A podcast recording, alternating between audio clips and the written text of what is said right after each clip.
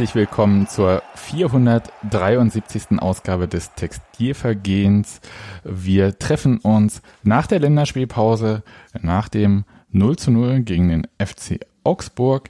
Und hier in der Küche bin ich heute alleine. Mein Name ist Sebastian und ich begrüße in Altkliniker Nadine. Hallo.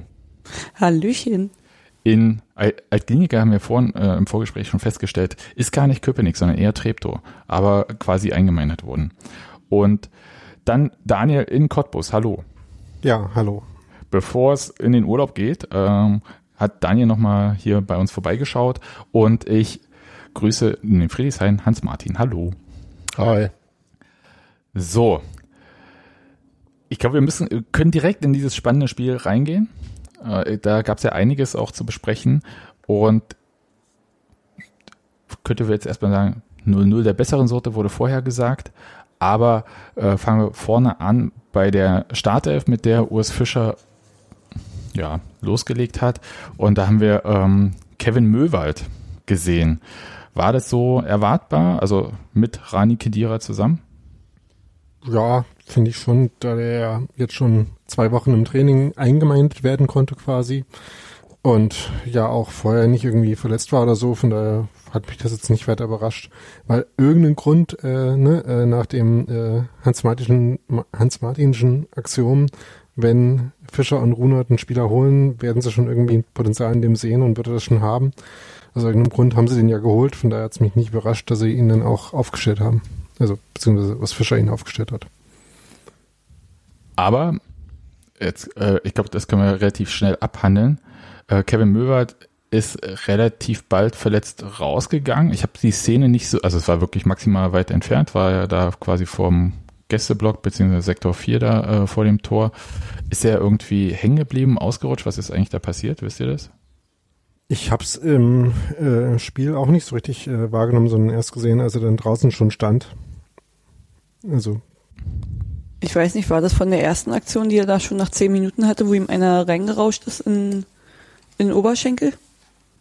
Hm, da war, war irgendwie ein Zweikampf, wo die gerutscht an, an, an, sind und dann genau, da hat er irgendwie den Ober, er hat er irgendwie das Knie oder so vom vom Augsburger in den hinteren Oberschenkel bekommen und beim Rausgehen hat er sich dann auch am Oberschenkel angefasst.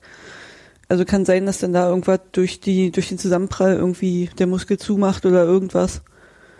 Dass es deswegen ja, nicht mehr weiterging. Wenn ich mich recht erinnere, war das war das so ein so ein so ein relativ früh so ein Zusammenprall irgendwie in Strafraumnähe. Hm. Und äh, ja, es war ja, also genau, es war wohl eindeutig der Oberschenkel, also zumindest sah es von außen so aus, also das, also auch im Fernsehen. Er hat sich den hinteren Oberschenkel so gehalten, ne? Hm. Okay, vielleicht war es auch ein schmerzhafter Pferdekurs oder wie Nadine sagt, Muskel zugemacht, okay. Ähm, klingt jetzt erstmal alles so nach äh, üblicher Ferndiagnose und was anderes haben wir ja bei Union meistens auch nicht. Ähm, würde ich sagen, klingt jetzt nicht nach einer mörderlangen Verletzung hoffentlich. Ja, ich ja, meine, Oliver Runert hat ja in der Halbzeit ein bisschen was dazu gesagt, ohne halt auch schon viel Genaues dazu zu wissen, dass halt irgendwas im Muskel war.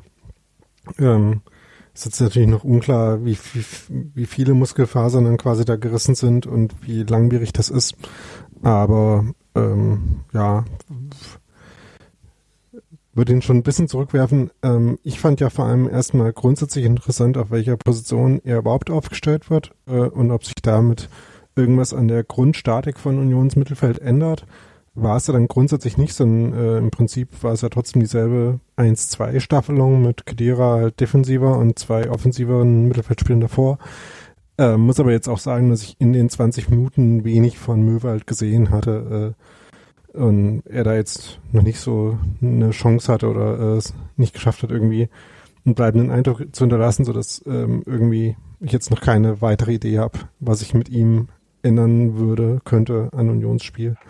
Und dann kam ja Genki Haraguchi rein und dann sah das halt wieder grundsätzlich ähm, ähnlich aus wie in den letzten Spielen mit den äh, mit den Änderungen, die damit kamen, dass man halt diesmal gegen Augsburg gespielt hat und nicht gegen eine äh, spielerisch gute Mannschaft. Ähm, wie in den letzten Wochen.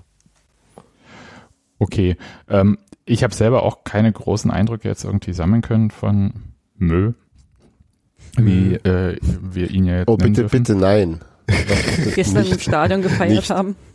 Ja, Nadine hat mir diesen Flo wieder ins Ohr gesetzt. Das, äh, den Floko. Den Floko. Hm. Entschuldigung. ähm, ja, Ähm, also Nadine, hast du zu Kevin Möwald noch was zu sagen? Nee, also ich bin ganz zufrieden, dass Daniel auch gerade sagte, dass er irgendwie von ihm in den 20 Minuten nicht so viel gesehen hat, weil selbst als ich mir das Spiel vorhin nochmal angeguckt habe, hatte ich auch so den Eindruck und dachte mir, hm, naja, so wirklich Aktion von ihm habe ich jetzt auch nicht wahrgenommen. Von daher lassen wir uns mal überraschen, äh, wie es beim nächsten Mal ist, wenn er dann wieder auf dem Platz steht. Für, für ihn ist es halt natürlich bitter, ne? So ein bisschen. Absolut. Ja, hängt jetzt ein bisschen, äh, also ob das auch für Union bitter ist, hängt ein bisschen von der Länge jetzt der Verletzung ab, würde ich sagen, weil ich finde schon, dass das ein bisschen blöd ist. Also einerseits, weil ich glaube, dass äh, Grisha Bröme sicher eine Weile brauchen wird, um auch selber wieder so in Team und Rhythmus zu finden. Und diese englischen Wochen schon so einen Effekt beim zentralen Mittelfeld hatten. Ja, also da, da, da wäre ich schon ganz froh, wenn es da ein bisschen mehr Optionen gibt, um da auch gut durchzutauschen. Und die andere äh, Personal, die sich noch geändert hatte, war, dass Paul Jeckel ähm, wieder aus der Startelf raus ist und Marvin Friedrich rein. Und das hatte ja so, so einen Effekt, den ich gar nicht so erwartet hätte. Ich fand, Marvin Friedrich war im Spiel, äh, hatte durchaus offensive Akzente gesetzt.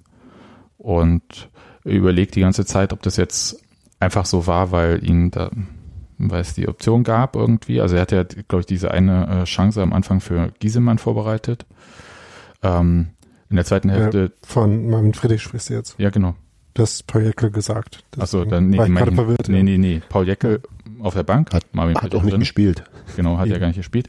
Und ähm, überlege halt, ob das jetzt irgendwie so neu sein wird für Friedrich, dass er dann halt aber, immer. Na, neu ja eigentlich Sinne, nicht, oder? Genau, das haben wir letztes Jahr schon, äh, war ja fast schon Meme-Status, dass äh, Friedrich halt irgendwie äh, zumindest im offensiven Halbraum, wenn nicht gar im Zehnerraum auftaucht und da auch irgendwie gute Sachen macht. Und ne, wie gesagt, die, dieser Angriff, den du gerade anges angesprochen hast, war da halt echt das beste Beispiel. Union hat finde ich, ja schon ein paar Mal gut geschafft, gut zu kombinieren und äh, ganz gut nach vorne zu kommen. Und das war, finde ich, so mit der gelungenste Angriff, wo halt äh, Baumgartel ähm, die Verlagerung gespielt hat äh, und Friedrich dann den, den, ähm, den Raum erkannt hat, vor sich, in den reingetribbelt ist, äh, Trimmel auch einen guten, äh, guten Ball gespielt hat, um halt diesen, diesen Vorstoß weiter zu nutzen. Und ja, wie gesagt, finde ich, dass es was äh, sehr Neues ist für, für Friedrich. Okay, dann ist mir bloß hier mal wieder aufgefallen, äh, ja. der Kopfball in der zweiten Halbzeit an die Latte, das war halt Standardsituation, das kennen wir ja, dass er da auch nach vorne geht. Ähm, ich fand vor allem, vor allem bei der Gieselmann-Chance, äh, das, die war ja quasi wieder genauso, wie wir es jetzt schon ein paar Mal gesehen haben, dieses, dieses, äh, das ganze Spiel auf die rechte Seite verlagern und dann äh, das, das scheint eben auch wirklich einstudiert zu sein, dass Gieselmann dann immer am, am, äh, auf den langen Pfosten einläuft. Gegen die Dreierkette äh, irgendwie. Genau, hm. ja, aber äh, genau und, und also oder, oder dass er halt grundsätzlich irgendwie in, in die, die Abwehr, nicht wirklich aufnimmt, weil er halt von, weit hinten kommt und äh, insofern ist das war halt so oft ganz offensichtlich auch kein Zufall. Also das ich kann mir gut vorstellen, dass wir da noch einige solche Situationen sehen werden, dass das dass das halt wirklich planhaft auch ist. Aber kann äh, das, das habe ich mich eigentlich gefragt, weil das ist ja jetzt keine atemberaubend neue Strategie oder so kann da nicht einfach irgendwie von vorne jemand mitlaufen und ihn mit quasi übernehmen? Also das gleiche Pensum halt laufen, wie Giesemann umgekehrt ja auch geht?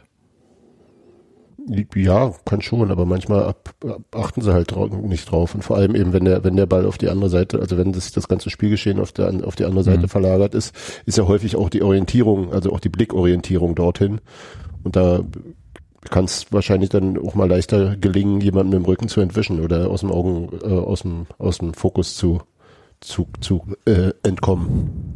Ja, oder du hast halt, ja, oder du hast halt noch jemanden anderen, den du verfolgen willst und siehst halt im, in der Mitte noch jemanden anderen freistehen und willst dich um den kümmern. Äh, das ist natürlich auch mal ein, äh, ein Teil dabei, dass halt du die Zuordnung durcheinander bringst, äh, beziehungsweise es schwierig machst, weil halt noch jemand zusätzlich da ist, dem du dich zuordnen musst. Ja, ne, also, äh, wir hatten das ja öfter mal, dass es so ein Domino ist irgendwie. Die rücken da raus und dann übernimmt einer für den anderen und am Ende bleibt da hinten jemand frei. Ja, und als ich kurz auf den, ähm, den Spieltags-Hashtag geklickt habe, äh, ähm, Warum? Macht man Weil so. ich nicht im Stadion war. da kommt man auf so doofe Ideen. Ähm, habe ich gesehen, dass äh, äh, Framberger, der rechte Flügelverteidiger von Augsburg, auch äh, signifikante ähm, äh, Beleidigungen von seinen eigenen Fans abbekommt, äh, die offenbar mit ihm auch nicht zufrieden sind, so generell. Das hatte schon so ein bisschen Stuttgarthafte Züge, fand ich. Äh, ist Augsburg nicht auch Schwaben? Von daher ja, irgendwie so. Richtig. Ja, bayerische Schwaben. Das ist äh, etwas, was ich äh, durch äh, permanente Zugehörigkeit von Augsburg zur Bundesliga gelernt habe, weil es ungefähr in, in jeder, in jedem Spiel genannt wird so. Also Vogelstädter gelernt, dass, es, dass es bayerische Schwaben gibt, oder? Ja, ich, äh, mir ist ehrlich gesagt, das ist völlig. Ich wusste das schon, äh, weil ich mich in meiner Jugend viel mit Bertolt Brecht be beschäftigt habe. Der gebürtige Augsburger. Ja, ja. Ja, ja. ich habe mich in meiner Jugend viel mit Bertolt Brecht beschäftigt. Ja, okay. ja true story. Ja, ich auch. Ja. ja? Ich könnte jetzt ein paar Sachen erzählen zu Bertolt Brecht, aber lass uns doch beim Spiel bleiben. Oder, was du, womit du dich in deiner Jugend beschäftigt hast. Ne, wir haben, wir haben mal in der Schule, ähm, das war Tag der offenen Tür und wir sollten da irgendwas für die Eltern machen und haben dann halt diese ganzen erotischen Gedichte von Brecht, also erotisch, also das ist, glaube ich, schon ziemlich derb teilweise gewesen, mhm. ähm, dann so vorgetragen den Eltern. War super. Ei, ei, ei. Mhm. Also bei mir hatte die Jugend ja was so, mit Brechen zu tun, aber. So gar nicht, gar nicht cringy. Für wen auch immer. ja, für alle Beteiligten. Ne, für uns war es okay. Wir fanden es witzig. Okay. Ähm, gut. Aber immerhin ne, hast du dann vielleicht ein Lieblingsgedicht und dir fällt ein Gedicht ein, anders als anderen Leuten. ja, also deutsche Gedichte, ne? Da, äh, also äh, so. gut. Egal. Kommen wir jetzt äh, zu ähm, einem Thema, bevor das jetzt richtig so ins Spiel äh, wirklich reingeht, ähm, gab es ja so Mannschaftsaufstellungen, Christian Arbeit äh, geht über den Rasen, ähm, erzählt, äh, wer für die Gäste spielt. Und da war Rafa Gikiewicz dabei. Und ich dachte, wir können dieses Thema gleich mal vorneweg irgendwie ähm, besprechen, weil es da halt am ersten äh, beim also als erstes auftrat. Und zwar als äh, Rafa Gikiewicz ausgerufen wurde, halt, dass er da für Augsburg im Tor steht. Und eigentlich habe ich so gehört, ja, kommt so ein Fußballgott und gut ist irgendwie, wie man das halt so macht, Hashtag immer Unioner und so. Und Wobei ich jetzt nicht sagen würde, dass, äh, dass, äh, dass der Fußballgott quasi obligatorisch ist. Nee, aber ich habe es in dem Fall, also ich äh, komme gleich nochmal zu, aber in dem Fall hatte ich es irgendwie so ähm, erwartet, ich, ist ja schon eine Weile weg und ähm, hat er nun eine tragende Rolle sowohl beim Aufstieg als auch beim Klassenerhalt gespielt. Ähm, insofern glaub, hatte ich gedacht, da geht schon irgendwie was. Und stattdessen kam so, also kam auch der Fußballgott, ja, so von einem Teil des Stadions ähm, und äh, von anderen Leuten kam halt so Pfiffe. Und das hat mich so ein bisschen irritiert, ehrlich gesagt, weil es so für mich so aus, es kam, ja, so, ich würde schon sagen, also die Pfiffe kamen für mich schon so unerwartet und aus dem Nichts. Ähm, die Begründung dafür, so auch im Nachhinein, ja, schon, aber ich hatte mich dann halt so gefragt, ja, warum denn jetzt? Also ich meine, der spielt ja schon über ein Jahr in Augsburg. Ähm, willst du nochmal sagen, was du mit, äh, was für eine Begründung du da meinst?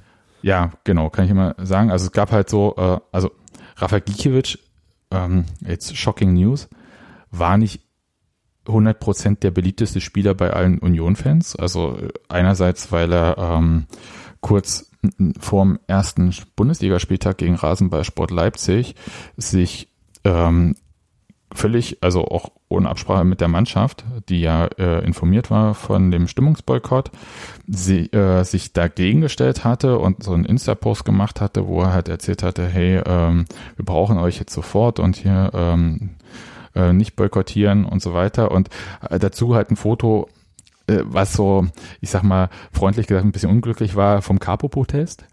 Ähm, in, also in dem Fall unglücklich äh, bei dem Thema. Das kam überhaupt nicht gut an bei einem sehr bestimmten Teil. Muss man aber auch sagen, dass dieses Thema damals sehr kontrovers diskutiert wurde. Es ist ja, ist ja nicht so, dass das jetzt irgendwie, ähm, dass alle pro Stimmungsboykott waren, sondern äh, das äh, hatten wir ja schon sehr äh, kontrovers diskutiert. Ähm, es war eher so, dass halt ähm, sich jemand aus der Mannschaft da jetzt nicht ähm, solidarisch mit diesem Thema ähm, und halt, also, nachdem die Mannschaft auch unterrichtet wurde, dass das so ist und das, ähm, da ist eigentlich der, der Normalfall, man muss das ja nicht cool finden als Mannschaft, aber man äh, respektiert diese Entscheidung und dass man dann halt nochmal so eine Einzelnummer zieht, ähm, das kam wirklich nicht gut an bei allen andere fanden es wiederum gut. Ähm, und dann gab es ähm, nach seinem äh, als klar war, dass er geht, oder ich glaube, das war sogar auch nach dem äh, letzten Spiel, das er für Union gemacht hatte, gab es im Kicker so ein Interview und da wurde er so als äh, König von Köpenick, ähm, naja, tituliert, beziehungsweise hat sich selbst so tituliert und war dann halt auch noch so ein Foto eher so auf dem Thron irgendwie. Also es war schon ja, ein bisschen vielleicht drüber. und dann hat er natürlich immer noch diese Geschichte mit seinen Zielen, die er irgendwie immer in den Kühlschrank pinnt und da steht dann halt irgendwie, ja, er will zweimal gegen Union gewinnen und das ähm, will er diese Saison auch und das hat er letzte Saison mit Augsburg, ist er die einzige Mannschaft, die in der vergangenen Saison zweimal gegen Union gewinnen konnte überhaupt in der Bundesliga, ja auch erreicht. Und ich glaube, so, so eine Mischung aus allen führt halt dazu, dass da halt schon auch so eine ja, ich weiß nicht, ob es eine veritable Abneigung ist, aber dass man da halt jetzt nicht äh, eine besondere Zuneigung empfindet. Was mich so ein bisschen irritiert hatte, waren dann halt, dass das so in Pfiffen mündet. Und ich hatte mich dann halt gefragt, ja, woher kommen die denn jetzt? Ähm, hat dann, Seite aus den Leuten? Ja, Nadine, danke nochmal kurz. Ja. Gerne. Es ratterte dann auch noch so und dann fiel mir ein, ja, es gab auch eine sehr lange Zeit gar keine Möglichkeit, das irgendwie zu artikulieren. Mhm. Ja, also der erste Gastauftritt von äh, Gikiewicz jedenfalls war ja noch ohne Zuschauer. Nee, nee, nee, da gab es ja. Zuschauer beim ja. ersten Augsburg-Spiel, als äh, die hier 3-1 gewonnen haben in der letzten Saison, aber es waren halt 5000 Stimmt, Zuschauer. Stimmt, das war ja das erste Spiel, das war ja mit ein paar Leuten. Genau, aber, aber 5000 Zuschauer ist halt anders als jetzt 11.000. 2000 auch nur, oder? Nee, nee, 5000. 2000 waren nur gegen Leipzig am Ende. Oh ja, falsch rum erinnert. Und ähm, das war schon irgendwie, ja, also das äh, fiel mir so ein, okay, das war so ein typischer Fall von, ähm, man kennt so ein paar Gründe, warum das irgendwie nicht ist, aber ob sich das jetzt, ähm, das konnte sich einfach nicht richtig artikulieren. Also man konnte auch nicht so messen, ob es irgendwie besser, schlimmer geworden ist oder so. Es gab einfach vorher nicht. Also ich kannte diese Einzelmeinung und ähm, kann das auch total akzeptieren, dass Leute dann Spieler halt äh, so bewerten. Ich würde sagen, ja, ich finde, Rafa Gikiewicz äh, hat in den besprochenen äh, Themen wirklich äh, auch mal drüber, aber ich finde halt einfach, dass es halt, ähm, der hat halt sein Herz schon auch so am rechten Fleck, würde ich sagen. Und meinst du äh, das oder meinst du, dass er sein Herz auf der Zunge trägt? Weil Nee, ich finde äh, schon. Dass, beides im Nee, also ja, beides, aber ich meine schon, dass er halt der, der will hier nicht irgendwem was Böses oder so. Der will hier nichts, äh, der, der ist halt ähm, so ein wirklich sehr überaus ehrgeiziger Mensch, ist äh, jemand, der überaus so rausgeht. Ähm, Christoph Biermann hatte das ja auch so beschrieben, wie der ähm, auch in der Mannschaft auch mal richtig nerven kann. Ja, also mit irgendwelchen Sachen, also wie er Leute richtig auf den Keks gehen kann. Ja. Ja. Und das sind solche Sachen halt. Und ich kann da ehrlich gesagt ein bisschen drüber hinwegsehen. Aber für mich war es jetzt halt auch so, okay, er hat da was gesagt. Ich war nicht seiner Meinung meinetwegen bei dieser äh, Rasenballsport-Sache. Aber ich kann halt völlig damit umgehen, dass er was sagt. Für andere ist das halt schlimmer, weil meinetwegen halt sich äh, jemand aus der Mannschaft gegen eine Entscheidung äh, von Fans stellt oder so. Ich werde am Ende auch ähm, auf der Linie von Hans Martin.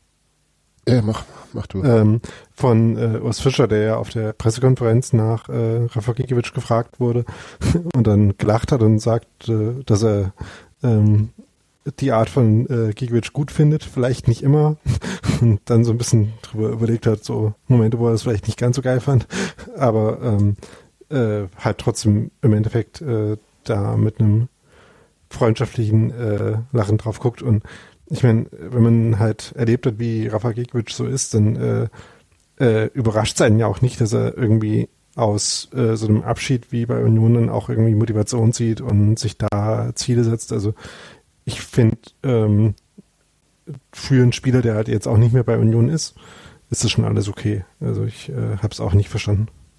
Ja, ich, ich finde, also ich, mir fallen da mehrere Sachen zu ein. Der eine ist, dass, dass ähm, ich mir ziemlich sicher bin, dass wir ohne, ohne Rafa Gikiewicz und äh, vor allem auch seine eben auch seine ehrgeizigen Ziele und seine, seine ganze ähm, äh, Leistungskultur, die er da mit in die Mannschaft getragen hat, wären wir aus meiner Sicht definitiv nicht aufgestiegen in dem Jahr. Ähm, und allein dafür, finde ich, verbietet sich äh, ähm, äh, da den auszupfeifen. Und äh, das andere ist, ist äh, die, ich kann immer mit diesem komischen Söl äh, Söldner-Vorwurf relativ wenig anfangen bei Leuten, die beruflich und für Geld Fußball spielen. Die ja. äh, haben eine ganz andere Perspektive auf diesen ganzen Zirkus als wir. Die meisten jedenfalls. Und das ist auch völlig in Ordnung. Für die ist das in allererster Linie ihr Beruf und nicht Fußballkultur und Fankultur und so weiter. Das sind, also das, da, da überschätzen sich, glaube ich, Fußballfans gern mal in dem, dass ihre Sicht der Dinge die ist, die, die da die einzig gültige oder die einzig valide ist. Das ist halt Quatsch. Also die ist total wichtig und die ist auch für, für mich ja total wichtig.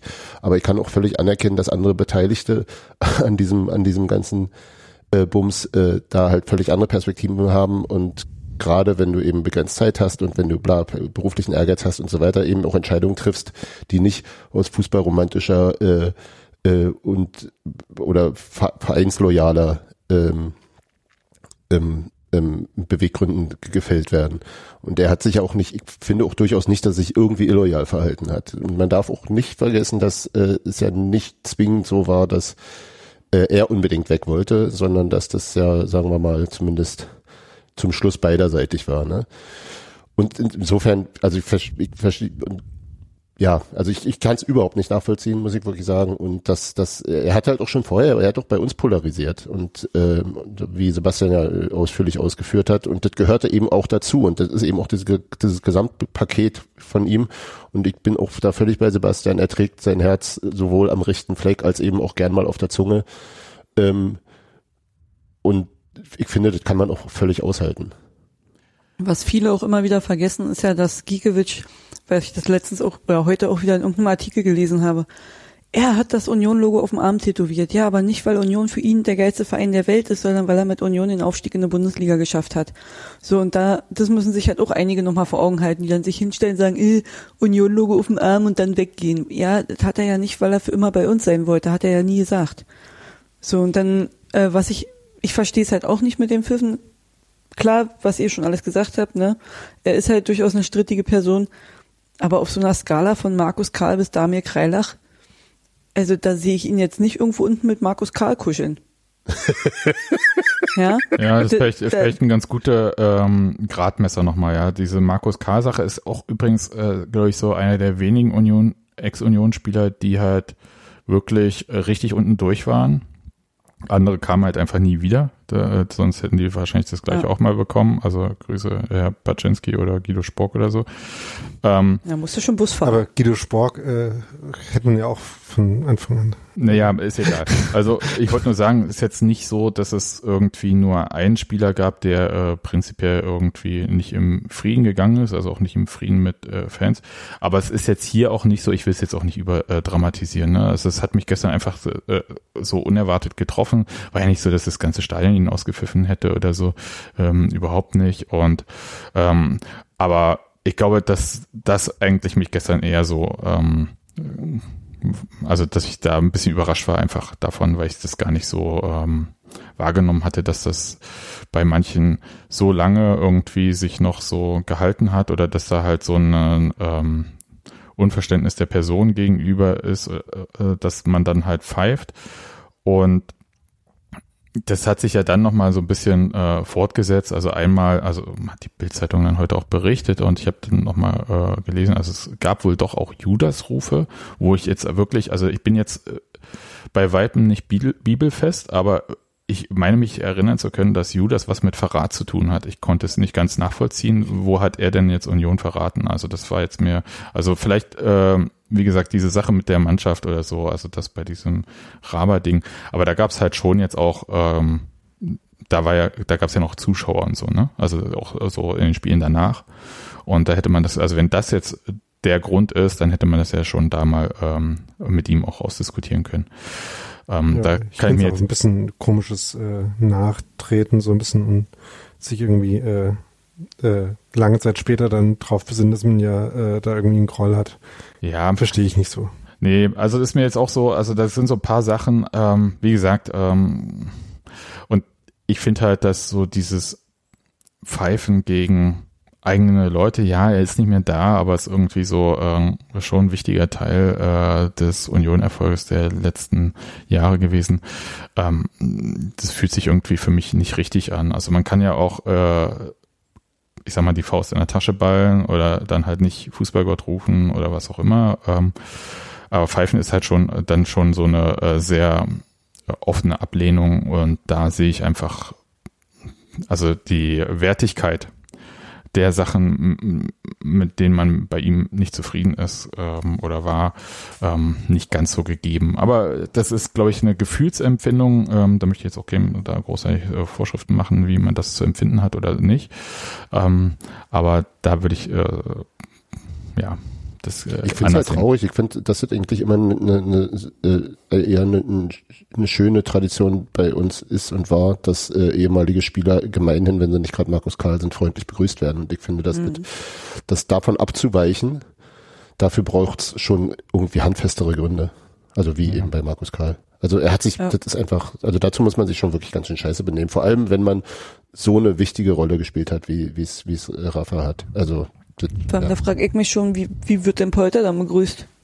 Ja, da, das ist übrigens eine Frage, die ich mir dann im Anschluss auch gestellt habe, weil Polter, ähm, ja und nein, also der war halt anders, ne? Und ähm, ja, der hat ja Tore geschossen, ui, wow. Nein, nein, ich meine. So. Hat Kiki auch. ja. Also eins. Ähm, ja. Aber das, ähm, ich glaube, dass Polter ganz anders, äh, glaube ich, so ähm, Fanherzen triggert, auf eine ganz andere Art und Weise. Und deswegen würde ich sagen, dass er da nicht ausgepfiffen wird und dass äh, diese Sache mit dem Lohnverzicht, ich glaube, das war nicht geil gelaufen. Ich glaube aber nicht, dass ihm das jetzt jemand riesig nachträgt, zumal er ja einen Teil äh, des Ganzen da halt einfach auch direkt in meinetwegen diese ähm, Inklusionsschaukel beim Fates gespendet hat und so weiter. Also gar nicht unwesentlich wenig Geld, muss ich auch sagen. Ähm, glaube ich nicht, dass, dass äh, Polter ausgepfiffen wird, kann ich mir überhaupt nicht vorstellen. Wüsste auch nicht, ähm, also ist so ein bisschen wie bei Gikiewicz, wüsste ich jetzt den Grund nicht, bei Gikiewicz waren ein paar mehr Sachen und gerade halt auch so Richtung äh, ähm, organisierte äh, Fans, also wie gesagt, das so, das hat ja Polter nie gemacht. Also Polter war da schon eher äh, clever. Ja, weiß ich jetzt nicht, ob der, ich, ich, ich würde nicht das Wort clever nehmen, äh, sondern ähm, ich, ich äh, nehme Sebastian Polter diese Fannähe eigentlich immer ab. Also das, also der hat ja auch sehr gerade gesprochen und es klang halt selten so aufgesetzt wie bei, mhm. erinnert ihr euch nach Marcel Hötteke, die Straßen müssen eisern sein? Das, das, das ist aber auch wirklich der, eine deiner Lieblingsfiguren. Der, der, Monate dran. Ja, ja, ja, ja. Aber, aber, und an die, und an die Tor, Torhüter-Rotation. Ja, aber das ist ja so auf so einer Skala von ähm, aufgesetzte Fannähe und das war bei Polter ja nie so. Also das würde ich sagen, nein. Also Polter hat äh, direkt die Sprache gesprochen, ich glaube, der wird einfach bejubelt fertig. Also und, äh, ist auch völlig okay so. Also äh, habt da auch äh, kein Leiden. Ich glaube, der ist auch. Erstmal soll er jetzt ein Tor machen. Ich habe jetzt kurz überlegt, äh, ähm, wovon du sprichst, ob das schon ein Spiel gegen Union dann ist. Ähm, ja. Nee, jetzt gerade. Ach so, jetzt gerade gegen Hertha. Naja, das, wie gesagt, sind ja andere Mannschaften. Interessiert mich nicht. Gut, aber ich, nee, ich wollte ihm nur persönlich. Ja, ich, ich, ja natürlich. Persönlich wünsche ich ihm auch einfach alles Gute, so wie ich Simon Terodde auch alles Gute wünsche. Und ähm, Nein. Alter, hast du gerade Polter gedisst? Nein. Über, ach, jetzt geht es schon wieder los. Nein. Aber ich wollte nur kurz dieses Gikiewicz-Thema vorneweg, bevor wir ein bisschen mal mehr über das Spiel reden, ähm, weil der wurde ja dann auch während des Spiels, äh, dann halt ging es mehr so um Zeitspiel, ähm, so immer mal ausgepfiffen, wo ich sage, oh, da ist auch so ein Unterschied, aber ich will jetzt auch nichts auf die Goldwaage legen, irgendwie beim Pfeift oder so, ähm, ein bisschen so Ausboot oder so. Ähm, das war so ein bisschen, hm, okay. Und ähm, ich habe diese Judas-Rufe überhaupt nicht wahrgenommen. Für mich klang es immer wie Lute Lute, aber ich habe ja auch bei Gladbach Parensen Parensen verstanden. Also insofern ähm, vielleicht soll ich nochmal zum Arzt gehen. Nimmst mich gleich mit, ne? Weil du hast auch Lute äh, verstanden, ne? Und auch Parensen. Das ja, hatten wir auch okay. im Stadion besprochen dann. Ja. ja, vielleicht ist das auch hinten da so, ähm, wir sind ja nun wirklich auch, na egal. Eine akustische Anomalie. Ja, genau. Ihr werdet alt. Ihr seid der Rot-Grün-Schwäche. Ja. Werdet vor allem. du bist auch schon 30, Daniel. Schlimmerweise. Wow, wow, wow.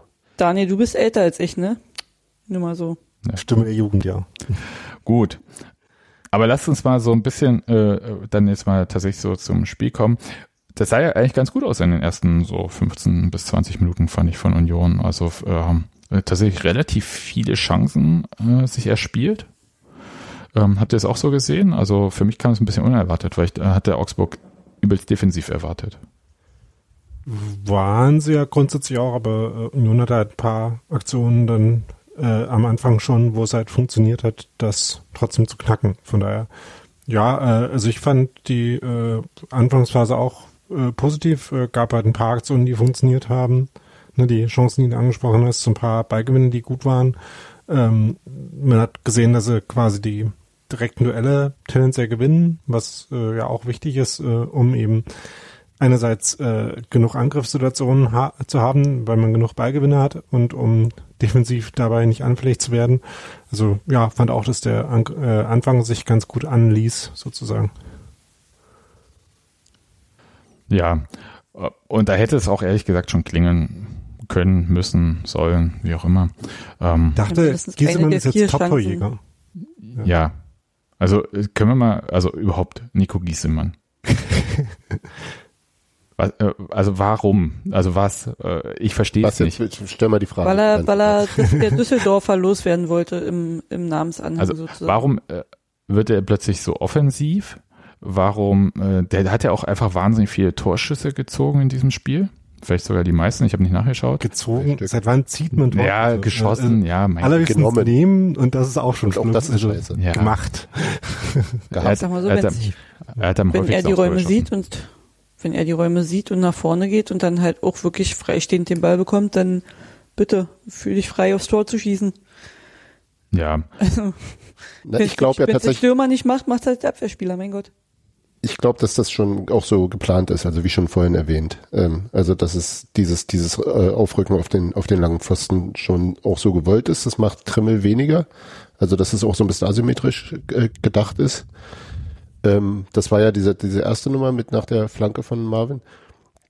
Ähm, das zweite war dieser, dieser Distanzschuss nach diesem äh, im, im Strafraum durcheinander, der ja ziemlich gut war. Also, aber da stand er ja an der Stelle, wo man auch typischerweise als, als äh, Außenverteidiger durchaus sich sinnvoll aufhält bei solchen Situationen.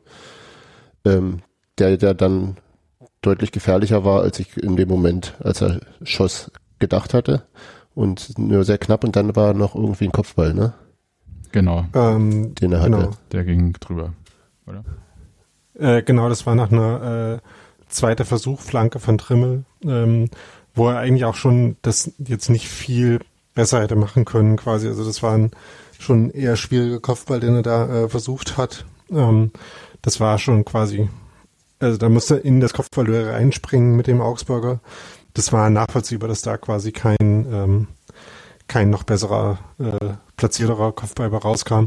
Aber um auf die erste Chance zu sprechen zu kommen, das ist halt schon am ehesten die, die man wirklich machen ja. muss. Ähm, ja.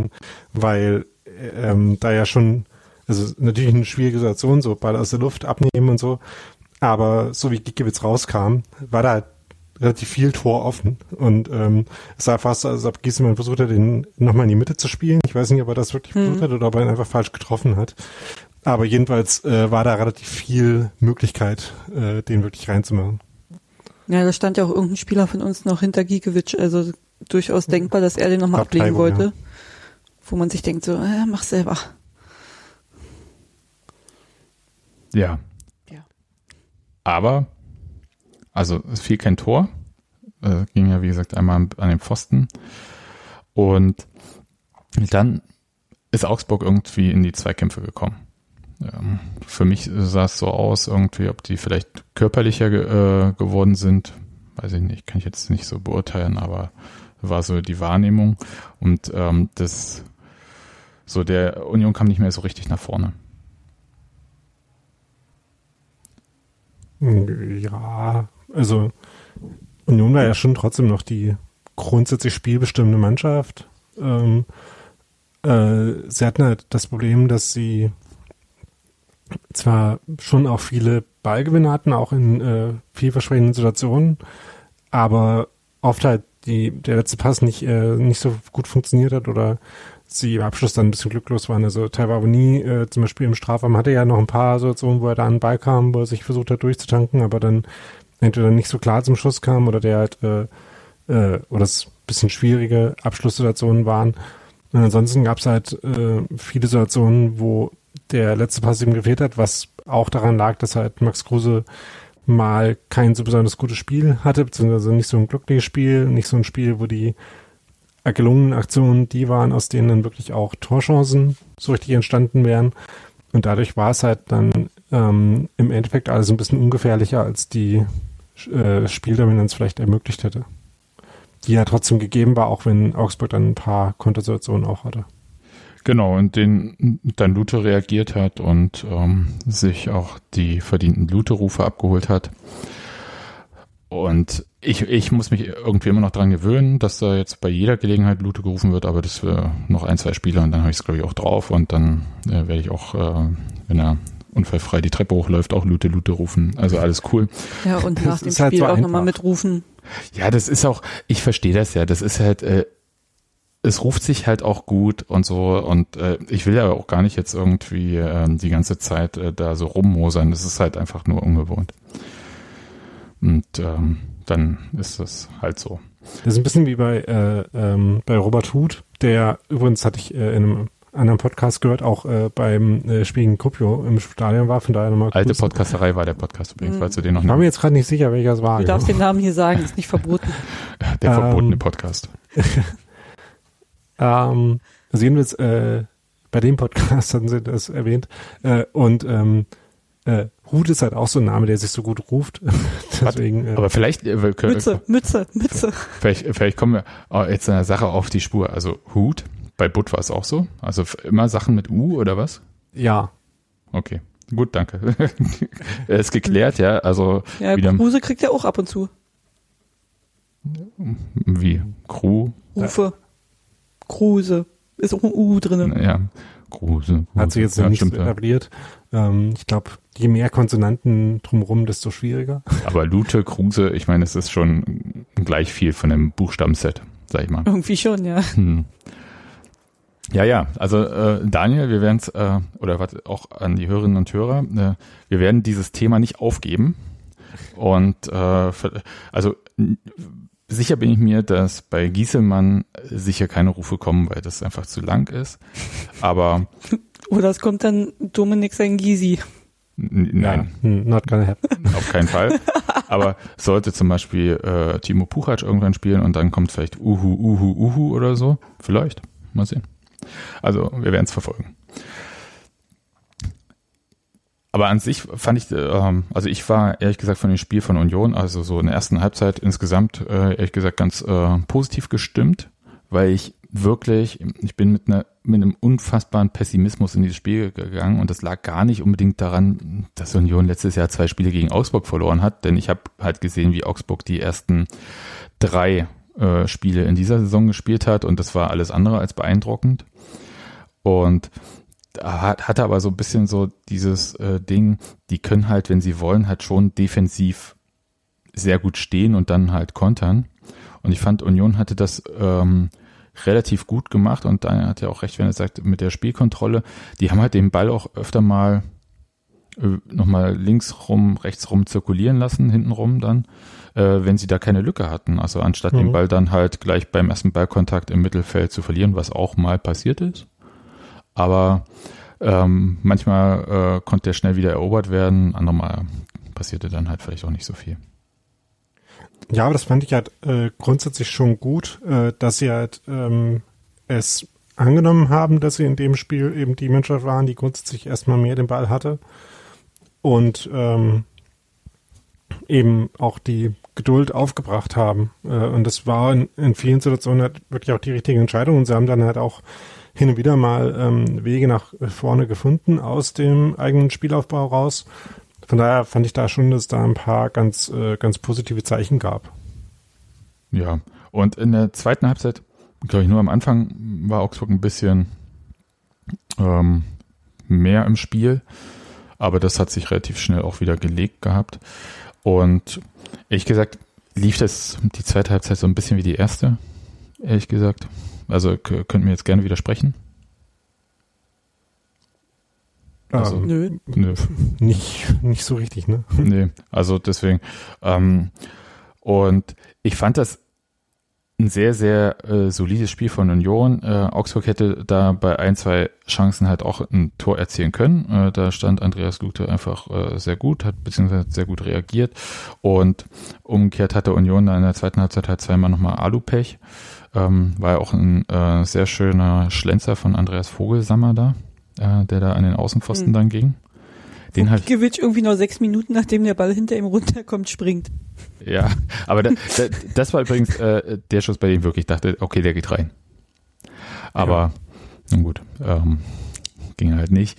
Und ich fand aber die äh, Chancen, die Union sich rausgespielt hatte und die sie auch hatten in diesem Spiel, die hatten so eine gute Qualität. Ja, das geht dann halt mal nicht rein, okay, aber das ist jetzt nicht so, dass man sich äh, permanent gegen Augsburg so viele gute Chancen erspielt und äh, auch jetzt nochmal, ich habe es nicht nachgeschaut oder so, aber ich hatte das Gefühl, dass es mehr gute Chancen waren als zum Beispiel gegen Gladbach und da hat Union dann halt zwei Tore gemacht. Also das heißt, wenn sie weiter so spielen, dann äh, kommt da schon was irgendwie bei rum. Hab immer noch so das Gefühl, dass aber äh, sowohl Genki Haraguchi als auch Rani Kedira sehr kritisch gesehen werden ähm, weiß aber, also ich glaube, da kann ich jetzt nichts Neues zu dieser Diskussion hinzufügen, außer dass es weiterhin, glaube ich, so der Fall ist. Weiß aber nicht, äh, Daniel, Hans-Martin, vielleicht äh, ist es bei mir auch so die Stadionperspektive und ihr wisst ja, Gegengerade, auch wenn es gefühlte Waldseite ist, ist immer noch die Gegengerade. Das heißt, ähm, da gehört es auch dazu, dass man auch ein bisschen meckert. Aber äh, habt ihr es am Fernseher irgendwie, habt ihr da so wahrgenommen, dass die irgendwie besonders auffällig äh, irgendwas falsch gemacht hätten oder so? Nee. Hm, okay, gut. Äh, wie gesagt, ist so ein Thema, ich glaube, da können wir nochmal, hatten wir das letzte Mal ja schon auch gesagt, irgendwie nach dem 10., 12. Spieltag nochmal drüber reden, wie sich die beiden so insgesamt ins Spiel einfügen. Aber ich glaube, dass die einfach sehr auffällig sind als äh, Spieler auf dem Feld, relativ leicht zu erkennen und dass man deswegen vielleicht ein bisschen äh, kritischer ist, beziehungsweise dass man vielleicht halt auch denkt, irgendwie, ja, es ist halt nicht Robert Andrich oder so, aber Robert Andrich war halt auch nicht vom ersten Spieltag so. Ja, aber also ich, ich nehme es ja. vor allem vor allem gegenüber Rani Kedira war, muss ich ehrlich sagen. Also bei Haraguchi ist es jetzt mir noch nicht so aufgefallen. Also da gibt es halt ein bisschen unterschiedliche Meinungen darüber, äh, oder ja, äh, aber, gar nicht mal aber unterschiedliche Meinungen, sondern es wird wahrgenommen, dass er nicht alles perfekt macht, äh, mhm. aber schon bei, auf eine faire Weise, finde ich. Bei Kedira ist ja, also gerade in den Kommentaren im, im Blog äh, kommt es ja relativ häufig, dass er irgendwie nicht Bundesliga-tauglich sei, dass er völlig überfordert sei und äh, das ähm, also ich, ich habe auch irgendwie das Gefühl, dass die, dass die, dass die Balance im Mittelfeld noch nicht ganz hinhaut, aber äh, ich glaube, daran ist er nicht mehr, wesentlich mehr beteiligt als die jeweils anderen beiden. Und ich finde das so ein bisschen ungerechtfertigt und weiß nicht ganz genau, wo es herkommt. Also einerseits wahrscheinlich schon dieser, dieser Andrich-Vergleich, andererseits spielt, glaube ich, bei vielen auch diese ähm, Rasenball-Vergangenheit mhm. äh, eine Rolle. Aber das, das erinnert mich so ein bisschen an, an, an äh, Felix Groß und auch an Christian Gentner ganz am Anfang und so. Und auch da würde ich wieder das äh, Runert Fischer Axiom ähm, zitieren. ne? Also die werden, die werden schon wissen, was sie mit dem wollen. Das wird schon passen. Ja. Und ich meine, also auf der äh, Sachebene bei, äh, bei Kedira würde ich halt sagen, ähm, also dass er nicht so ein äh, herausragender Spieler ist wie Andrich, ist klar, aber ich finde, den Job, den er halt hat, äh, macht er schon ganz okay. Äh, ähm, klar, äh, mit Potenzial nach oben, aber äh, also ich finde, die Aufgabe hat mir jetzt äh, schon öfter diskutiert, was der, äh, der defensive Kontext da ist, ist, die auch gar nicht so einfach ist. Und ich finde dafür, ähm, wie, wie gesagt, äh, durchaus kompliziert diese Rolle ist, die er da zu spielen hat, macht er das schon ganz okay. Ähm, und dass dann jetzt da nicht die maximalen Impulse nach vorne kommen in jeder Situation, wie sie vielleicht theoretisch möglich wären, finde ich da jetzt äh, nachvollziehbar und entspricht quasi auch dem, was ich da erwarten würde von ihm in, äh, als Spieler. Also ich, beziehungsweise würde ich eher sagen, dass er meine Erwartung, oder zumindest jetzt nicht äh, dahinter zurückgeblieben ist, äh, in dem, wie er bis jetzt spielt. Darf ich ganz kurz äh, einmal äh, auf Robert Andrich nochmal zurückkommen, weil äh, eine Sache, die habe ich überhaupt nirgendwo erwähnt, aber ich musste sehr, sehr doll lachen, als ich äh, letzte Woche am Sonntag State of the Union äh, habe ich geschrieben, weiß ich nicht, aber jedenfalls habe ich die Bild am Sonntag kurz nach Union-Sachen durchsucht und da war so ein riesen Transferbilanz, bla, von jedem Verein und so.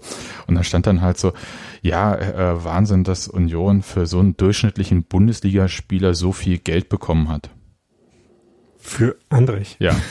Ja, aber du hast ja schon gesagt in der Bild. Nee, nee, äh, trotzdem, also äh, ja, Bild am Sonntag würde ich jetzt sagen. Also das ist einfach, das sind einfach nicht die Lokalleute, die hier im 2 was machen, aber da ich kurz, bitte was?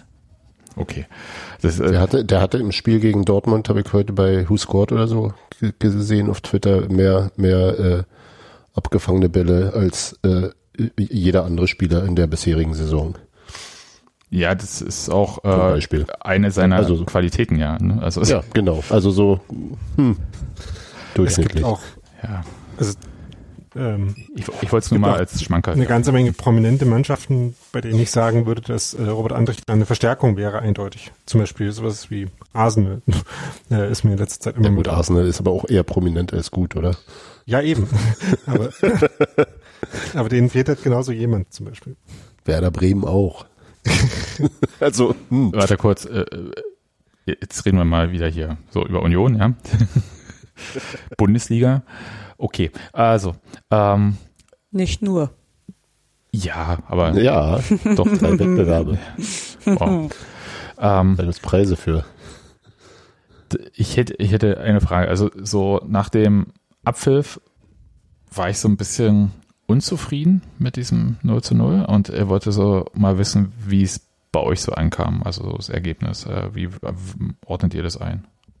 Nach dem Abpfiff dachte ich mir auch so, mh, hm, da wäre mehr gegangen. Aber wenn man jetzt einen Tag später drüber nachdenkt, denke ich mir so, ey, vor drei Jahren hätten wir das Spiel noch verloren. Oder weil wir halt die Tore Jahr. vor nicht machen. Ja, das ist jetzt so einfach. Nee, nee aber wir, also, ne, früher hätten wir so eine Spiele halt dann auch verloren, so holen wir uns halt immerhin noch den Punkt und dann, mein Gott, geht's halt weiter.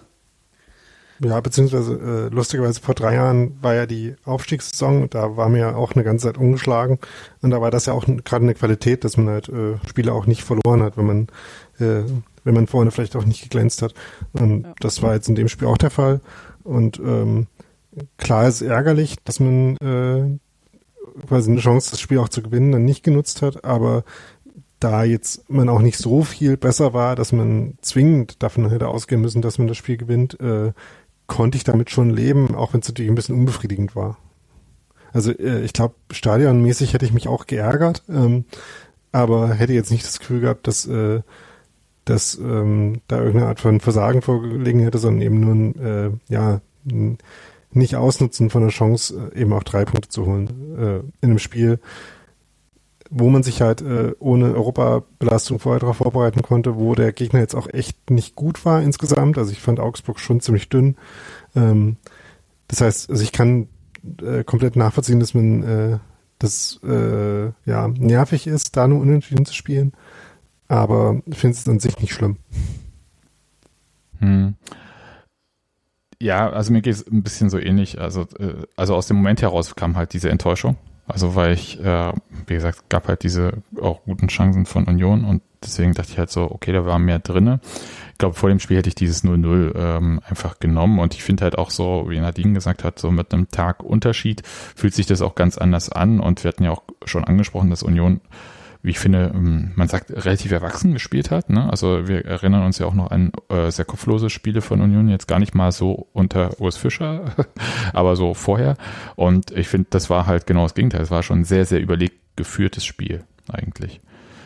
Und äh, das fand ich ehrlich gesagt ganz gut und habe gedacht, okay, dann halt auch nicht verloren. Das ist ja auch mal äh, so ein Punkt, den man dann mal machen muss. Ähm, gegen Augsburg gab es ja auch Spiele, in denen Union besser war. Ich erinnere an letzte Saison zum Beispiel das Auswärtsspiel in Augsburg, ähm, das er aber trotzdem verloren hat.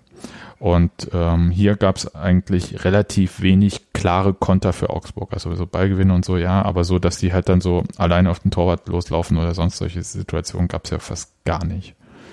Und äh, das fand ich äh, schon ziemlich gut.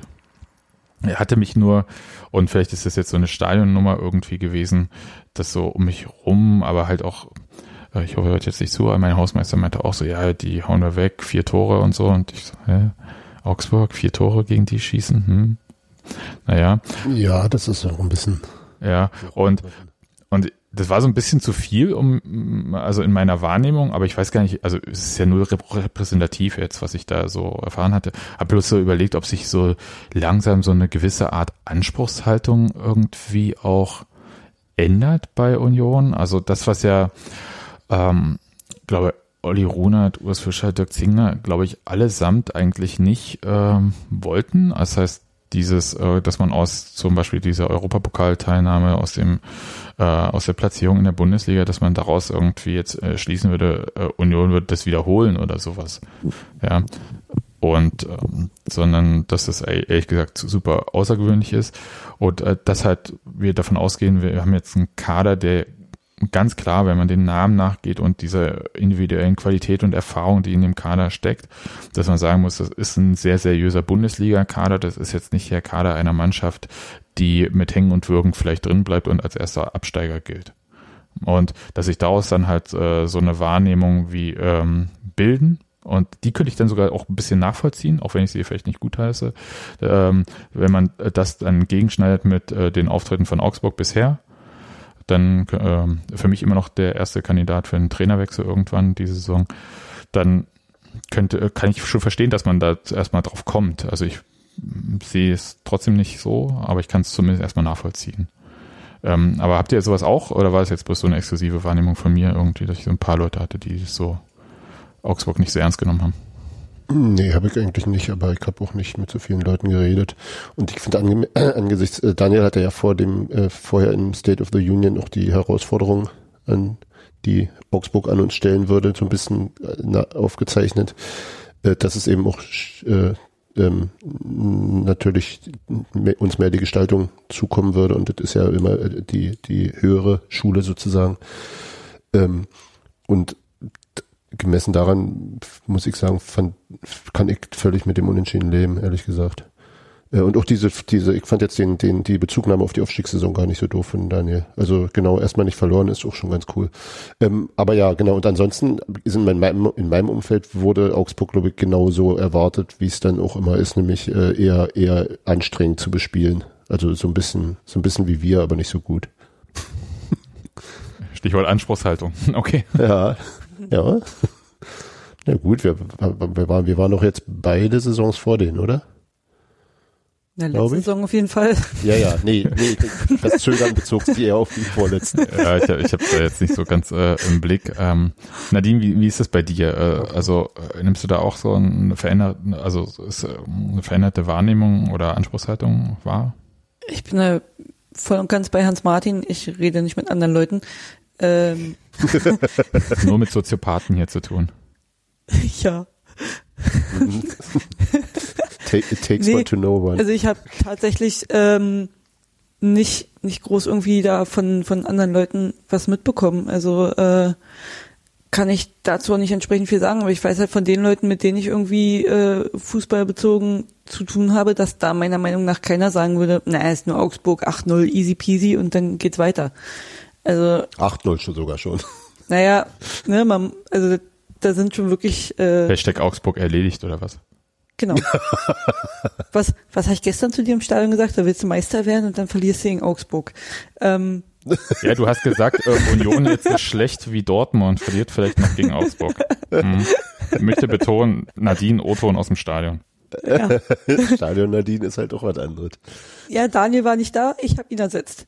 Ja. Ähm, nee, wie gesagt, in meinem Umfeld, keine Ahnung, glaube ich, würde aber auch keiner so eine Anspruchshaltung haben zu sagen, ja, Union muss jetzt auf jeden Fall nächster Schritt UEFA, äh, äh Quatsch, Euroleague und dann danach das ja bitte Champions League. Also, nee. Wird nicht passieren. Ja, okay. Ja, ich mein, so, so ein bisschen, dass man sich dran gewöhnt, in der Liga zu spielen, ist ja auch nachvollziehbar. Also, ne, also dass dieses ähm, oh wow, wir sind hier und äh, wir konnten uns irgendwie gar nicht vorstellen, dass man in der Bundesliga spielt. dass das halt nicht ewig hält, ähm, ist ja auch äh, vielleicht jetzt nicht so überraschend. Und dass Augsburg da vielleicht äh, so ein Gegner ist, bei dem das, äh, bei dem man da auch nicht äh, nochmal äh, mit dieser, äh, mit dem Kontext über den Kopf gehauen wird, sozusagen, kann ich auch nachvollziehen. Ähm, und finde das auch nicht an sich schlimm, solange davon nicht das, äh, die Beziehung äh, oder das äh, ins Verhältnis setzen zur Mannschaft und zur Leistung äh, kaputt geht. Also äh, solange quasi man sich die ähm, ja die äh, die angemessene Haltung äh, zur Mannschaft und zu deren äh, Bemühungen bewahrt, äh, finde ich es jetzt auch nicht so grundsätzlich tragisch, äh, wenn man halt ähm, vielleicht auch mal äh, optimistisch in so ein Spiel geht. Und würdet ihr sagen, also auch eine Sache, die ich äh, gehört habe jetzt, dass Union quasi das neue Augsburg in der Bundesliga ist, gemessen, also jetzt nicht an der äh, Eigentümerschaft und so weiter dieses Vereins und so weiter bei Augsburg, sondern oder halt an der komischen Art, äh, wie die manchmal Fußball spielen oder dass die Spieler da gerne weg wollen oder so, sondern gemessen daran, dass sie halt so einfach dazugehören zur Bundesliga. Ähm, also nicht, nicht, im, nicht, im, nicht im Max Jakob Ostschen Sinne. Nee, nicht, nicht. Ja, wenn du, wenn du besser als Augsburg bist, bist du besser als der Schnitt. Nee, nee, sondern aber einfach dieses äh, gehört dazu, ist jetzt nicht, äh, wird jetzt nicht gleich bei den Absteigern genannt, äh, vor der Saison. Ja, also das ist ja so eine Parallele, äh, so ähnlich wie auch Mainz, die sich schon ja aufdrängt, wenn es darum geht, weil es einfach die Beispiele sind dafür, dass sich Vereine, klar, Augsburg äh, hat jetzt äh, auch nicht nur quasi so die natürlichen äh, wirtschaftlichen Umständen, die da an dem Standort sind, aber dass halt trotzdem ähm, so Beispiel dafür sind, wie kann man sich ohne jetzt quasi ähm, komplett äh, überfinanziert zu sein, trotzdem in der Bundesliga etablieren, einfach indem man irgendwie äh, Jahr für Jahr drin bleibt und dann ähm, halt so sich in dieses Regal so rein spielt äh, oder da so fest liegt oder so. Ähm, das als Parallele finde ich schon quasi naheliegend auch. Und ähm, ich würde halt sagen, Augsburg ist halt und oder Mainz zeigen halt, dass es geht. Ähm, aber man muss es ja dann nicht auf, ne, so wie du jetzt schon gesagt hast, man muss es ja deswegen nicht auf dieselbe Weise machen, sowohl Umfeld als auch inhaltlich mäßig. Ähm, von daher finde ich das auch eine Parallele, die man schon auch bemühen kann äh, und die schon auch zeigt, ja, ähm, so von, von den positiven Effekten her ähm, darf man halt Jahr für Jahr Bundesliga zu spielen ist es schon was, was auch als Beispiel oder als äh, Vorbild in dem Sinne dienen kann. Also wie gesagt, nicht äh, dafür, wie man das dann macht, sondern überhaupt was so, was so der Weg ist, auf dem man dann halt sich bringen kann.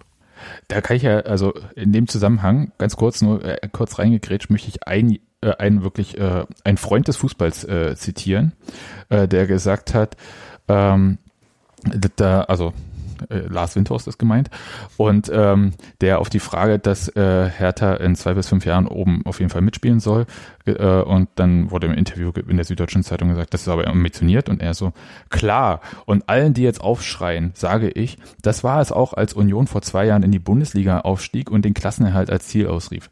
Trotzdem haben sie sich gehalten und auch mit relativ geringen Mitteln erfolgt. Mit der Mentalität, die ich meine, sie wurden von vielen angezweifelt aber sie glauben an sich, das spürt man. So, äh, ich wollte mal kurz äh, äh, das mal kurz nutzen, um hier mal so eine Zwischeneinschätzung von einem Freund des Fußballs äh, zu bringen. Eigentlich auch viel, äh, von Union. Ich mal bei Hertha berichtet und dann geht es doch wieder um Union. Die armen Herr Thaler. Ähm, ich, ich, mal kurz auf deine Augsburg-Frage zurückzukommen. Ja. Ich finde es noch fast ein bisschen früh. Also einfach, also Augsburg und Mainz beide sind ja jetzt schon so lange in der Liga. Da sind wir halt auch noch nicht. Und ich glaube, dass die Außenwahrnehmung natürlich auch sehr, sehr, sehr geprägt ist von dem Ergebnis der letzten Saison. Und womöglich aber auch von der äh, ja seit einigen Jahren kontinuierlich guten und, und seriösen Arbeit von Runert und Fischer. Also das ist äh, ich, ich traue dem Braten noch nicht so mhm. ganz, muss ich ehrlich sagen. Also ich bin jetzt nicht irgendwie, ich habe jetzt keine riesige Abstiegsangst in dieser Saison, vor allem nicht, wenn ich mir angucke, wie es, wie, wie ja auch weitergearbeitet wird. Aber das ist jetzt unser drittes Jahr erst. Also da ist noch, da ist noch, äh, da muss noch ein bisschen Zeit ins Land gehen, bevor ich diesen, diese ähm, Gleichsetzung ähm, so, so stehen lassen würde. Ja, ich meine, Gleichsetzung ist ja, ja. nicht zwingend, sondern eben so äh, äh, ein Vergleich. Äh, ne? ähm, ähm, Und der Weg, der Weg, die Richtung ist schon die richtige, ja. das, das stimmt schon. Und ich glaube, das sind auch die Vereine, an denen wir uns irgendwie so ein bisschen orientieren sollten. Das stimmt schon, aber. Dass da kein Automatismus besteht, ist ja auch klar. Ähm, genau. äh, was ich mich gerade frage, ist, ähm, ob es eigentlich andere Vereine in den letzten Jahren gab, die quasi für ein paar Jahre Bundesliga waren und dann wieder abgestiegen sind. Äh, fallen, also mir fällt jetzt spontan kein Beispiel ein, also mir fallen äh, viele ein, die ähm, zwei Jahre Bundesliga waren äh, und dann im zweiten Jahr spätestens wieder abgestiegen sind oder halt im Düsseldorf, ersten Paderborn. Düsseldorf, Paderborn, ähm, Fürth, äh, wer auch immer noch aufgestiegen ist. Ja, ähm, ja. Äh, Bielefeld ist jetzt zumindest schon mal im zweiten Jahr drin und äh, muss auch erstmal absteigen. Von daher, äh, also sehe ich jetzt auch noch nicht. Äh, oh, das Zitat nehme ich, Bielefeld muss absteigen. Daniel Rosbach.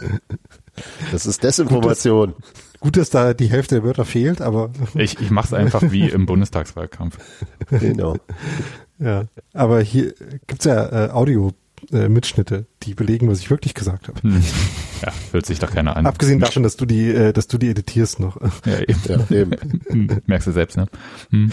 Ähm, also ja, ähm, also in dem Sinne, äh, so wenn man schon mal zwei Jahre in der Liga war, sich zwei Jahre in der Liga gehalten hat, ähm, dass es schon mal gute Voraussetzungen sind, halt auch einen Abstand aufzubauen gegen, also das sieht man ja auch, dass äh, wenn man auf so Geldranglisten guckt, dass Union da halt äh, von Jahr zu Jahr schon tendenziell irgendwie immer ein Platz äh, nach oben gerückt ist, halt vor Vereinen, die danach aufgestiegen sind und dann halt noch äh, ähm, geringere Mittel hatten. Eben führt jetzt dieses Jahr auch Bielefeld immer noch. Also, dass man sich da so langsam hochschieben kann, ähm, je nachdem, wer halt mit welchem Hintergrund da auch aufsteigt. Ähm, das ist schon so ein Mechanismus, auf den man äh, hinarbeiten kann, zumindestens. ne?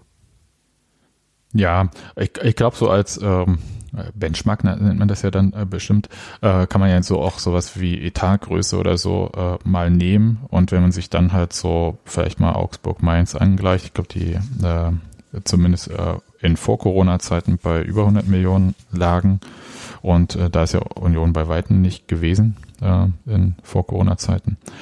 Ähm, insofern, das sind schon genau die Punkte, also ob jetzt also Fernsehgeld und so weiter. Und dann natürlich auch ähm, nochmal so ein paar andere Themen wie äh, Stadiongröße und auch andere Rahmenbedingungen. Das wurde, glaube ich, in dem Podcast mit Christoph Biermann ja nochmal ganz deutlich, wo Union da auch manchmal noch Nachholbedarf hat. Hm. Insofern ähm, glaube ich, ähm, aber wenn man das so als Synonym nimmt, zumindest für man etabliert sich in der Bundesliga, dann kann man vielleicht damit gehen. Ich habe mich bloß auf den ersten Moment habe ich ein bisschen erschreckt, weil ich will, also ich finde beide Clubs, also meinetwegen Mainz, aber ich fand halt vor allem Augsburg halt auch ähm, so belanglos. Ich weiß gar nicht, wie ich sagen soll. Also so das hat bei mir jetzt nichts getriggert, außer wenn man gegen die gespielt hat, weil es scheiße ist, gegen die zu spielen. Okay. Und das ist vielleicht das einzig Gute. Also ich möchte auch immer, dass alle Mannschaften nicht gerne gegen Union spielen. Aber äh, sonst finde ich halt, ähm, macht Augsburg in, was der Daniel vorhin auch gesagt hat, dass wir es nicht inhaltlich bewerten, aber inhaltlich machen sie halt eigentlich so ziemlich alles irgendwie nicht richtig, äh, was ich richtig finden würde. Insofern äh, habe ich immer hab ich so einen Schreck gekriegt, als ich es erstmal gehört hatte, ja, Union ist vielleicht das neue Augsburg. Hm, nee, hoffentlich nicht. Ja, aber ich habe auch noch niemanden gehört, der das äh, quasi auf irgendeine inhaltliche Ebene bezogen hätte. Nee, wahrscheinlich ist es wirklich äh, auf diese ähm, Etablierungssache. Okay, dann können wir hier mal, glaube ich, so einen Deckel aufs Spiel machen, obwohl eine Sache hätte ich noch. Also im Stadion habe ich sehr über den Schiedsrichter geschimpft und ich wollte jetzt mal hier das äh, geneigte Fernsehpublikum, Hans-Martin, Daniel, äh, fragen, ähm, ob äh, die Zweikampfbewertung im Fernsehen ähm, klarer war. Nö, also äh, es gab zumindest auch Szenen, über die man sich äh, gut aufregen konnte. Die eine vor der Chance von Augsburg, wo ein Foul an, ich glaube, Grischer, ich glaube, Grischer war es. Ähm, okay. Auch so eine typische Krischer-Szene, wo er irgendwie äh, halt ähm, den Ball abschirmt und äh, attackiert wird, aber dann auch in dem Fall wirklich gefault nee, wird. Ja. Hm. Ähm, die war äh, schon relativ ähm, ja aufregend. Äh, aber der hat bestimmt den Ball gespielt, da hat auch äh, hier äh, Petersen dann bestimmt wieder die Geste gemacht. ja. Und auch, es gab, es gab noch einen Foul an Östunali auf jeden Fall äh, auf der vor der Trainerbank Ja, ja aber da ist aber auch mehr auf den Stein ausgerutscht am Ende. Ja, also nee, ja, vorher war faul, aber. Genau. Ja. Genau. Und dann war es halt blöd, das ist halt auch da, da habe ich mich dann auch gefragt, wie, wie, wie sicher ist es da eigentlich da äh, ähm, Steinuntergrund zu haben, auf dem du mit Stollen halt wirklich scheiße wegrutschst. Also ist das wirklich so günstig? Ja, vielleicht sollte aber man eine Tarzanbahn darum machen. Immer schon. Aber das Schöne waren tatsächlich die beiden einzigen Entscheidungen, wo ich sage, da lag er ziemlich sicher falsch. Äh, äh und der von, war der Ballgewinn von Bas Öztunali äh, im Mittelfeld in der ersten Halbzeit, das war, wo sich auch alle aufgeregt haben, das äh, konnte ich auch gut nachvollziehen. Das war für mich auch ein äh, korrekter Ballgewinn. Ja, okay, kann sein. Aber ich, ich fand es jetzt insgesamt, also es war nicht, es war nicht großartig gut, aber es war jetzt auch nicht äh, aufregenswert schlecht, fand ich. Also im Stadion hatte ich richtig Puls. Ja, könnte sein, dass ich ein paar Sachen gesagt habe, die ich äh, normal nicht sagen würde. Mhm. Mhm. Und äh, Nadine, wir schweigen drüber, aber ähm, ja, also äh, ich, ich äh, fand es überhaupt nicht cool, weil es halt so eine, also ich fand auch merkwürdig, dass dann halt, also ich fand zwar schon ein körperliches Spiel, es war jetzt nicht grob unfair, aber es gab so ein paar Situationen, wo ich dachte, ey, das ist echt drüber, ne? Also so, äh, dieser eine Bodycheck, wo ich dachte, oh, ey, na gut, der Ball war irgendwo auch noch da und aber der wollte niemals den Ball spielen. Also das war wirklich, also das, das gab so Momente, wo ich einfach überhaupt nicht zufrieden war und gleichzeitig habe ich mich aber auch ein bisschen dran erinnert, ähm, wie Union in der ersten Bundesliga-Saison gespielt hatte, ähm, wo auch so manche Tacklings hm, waren, sage ich jetzt mit Abstand zum Spiel, aber also gestern, ich fand es nicht so doll. Und hatte mich auch dazu verleiten lassen, schlechteste Schiedsrichter, den ich seit langem gesehen habe, aber muss natürlich sagen, ich habe ja nicht so viele Ligaspiele im Stadion in den letzten Monaten gesehen, also das deswegen. Ist das, äh ja, war nicht, war sicherlich nicht doll, aber, aber auch ähm, die Riesenaufregung auch nicht wert. Aber das ist ja aus meiner Sicht doch häufig so. Ja, äh, komm mal wieder ins Stadion. Ähm, ja. Wenn ich nicht zu doof bin, die Fristen äh, einzuhalten, ja. Ja. Geht doch zur alten Podcasterei. Gut. Was ist, was ist bei denen? Dasselbe beim letzten Spiel allerdings. Ja. ja, ja. ja, man ist dann gesperrt, ne? Wenn man ähm, die Karte ja, nicht. Wenn man sein Los nicht rechtzeitig einlöst, darf man auch keine normale Karte kaufen, ja. Ja, man hat ja seine Chance. Das ist schon äh, irgendwie, äh, hat das Ach, eine inhärente Logik. Halt doch einfach's Maul. Also ich möchte noch mal kurz sagen, es gibt äh, einerseits äh, diesen ähm, Kartencapo Telegram Bot, der mir immer hilft, der mir immer rechtzeitig sagt, hier, da ist jetzt hier wieder eine Frist bei Union. Gibt's den? Ja. Tatsächlich? Ja. Ist den haben über 200 Leute äh, abonniert, den kann ich auch verlinken nochmal. Ja, mache das mal. Das ist wirklich, und äh, also der Twitter-Kanal hilft mir nicht so viel, weil Twitter ist irgendwie, das rauscht so durch. Habe ich bestimmt gemutet schon. Hast du gemutet? Gemutet? Nein, aber, äh, nee, aber. Mit umgekommen, Gott. genau, der Bot ist mit umgekommen. Nee, aber der wollte mir Karten gegen Hertha verkaufen. Nee, Quatsch. Aber, ähm, nee, 248 äh, äh Leute Cool. folgen dem. Genau. oh Gott, das wäre mute. Nee, ähm, und äh, das ist wirklich hilfreich. Kann ich wirklich allen, allen empfehlen, die so Probleme haben. Ist ja auch jetzt äh, ein bisschen äh, viel mit den Wettbewerben. Schichtarbeit, und, Alter. Und weißt du, wie ich zeitlich desorientiert bin die Hälfte der Zeit? Hm. Ist, ist heute Wochenende? Ja. Gut. Gut. Also, Empfehlung, dann kurz kommt, überlegen. kommt äh, so Leute. Siehste? Und aber eine gute Überleitung, äh, wenn du das Kartenthema so gerade schon ansprichst. Ähm, wir können ja so ein bisschen mal über Zuschauer im Stadion sprechen. Das haben wir das letzte Mal schon ein bisschen gemacht, aber da können wir jetzt auch äh, nochmal drüber reden.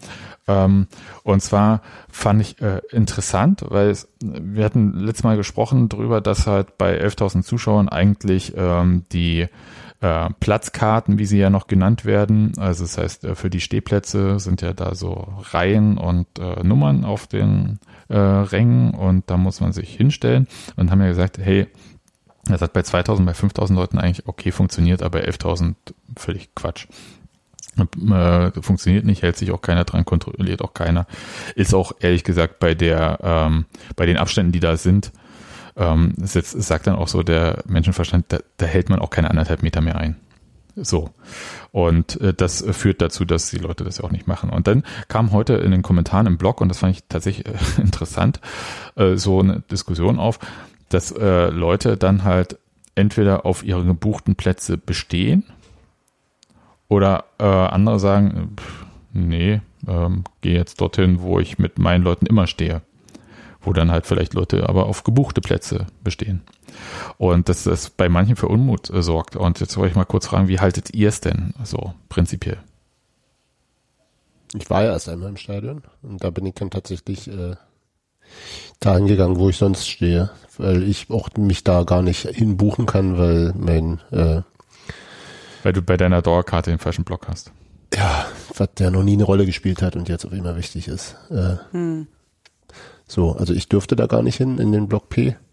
Und ähm, also ich habe es mir erstmal angeguckt und stand dann da und das war auch okay und wäre da irgendwie, also ich wäre halt auch wieder rausgegangen. Aber natürlich, aber ich, ich hatte auch ein, eher ein ungutes Gefühl dabei, äh, weil es mir doch auch ein bisschen zu eng wurde alles. Und das ist halt an den Rändern, also gerade Richtung Sektor 4, äh, wurde mir erzählt, de deutlich luftiger und ich überlege jetzt auch beim nächsten Mal einfach tatsächlich auch mich woanders hinzustellen.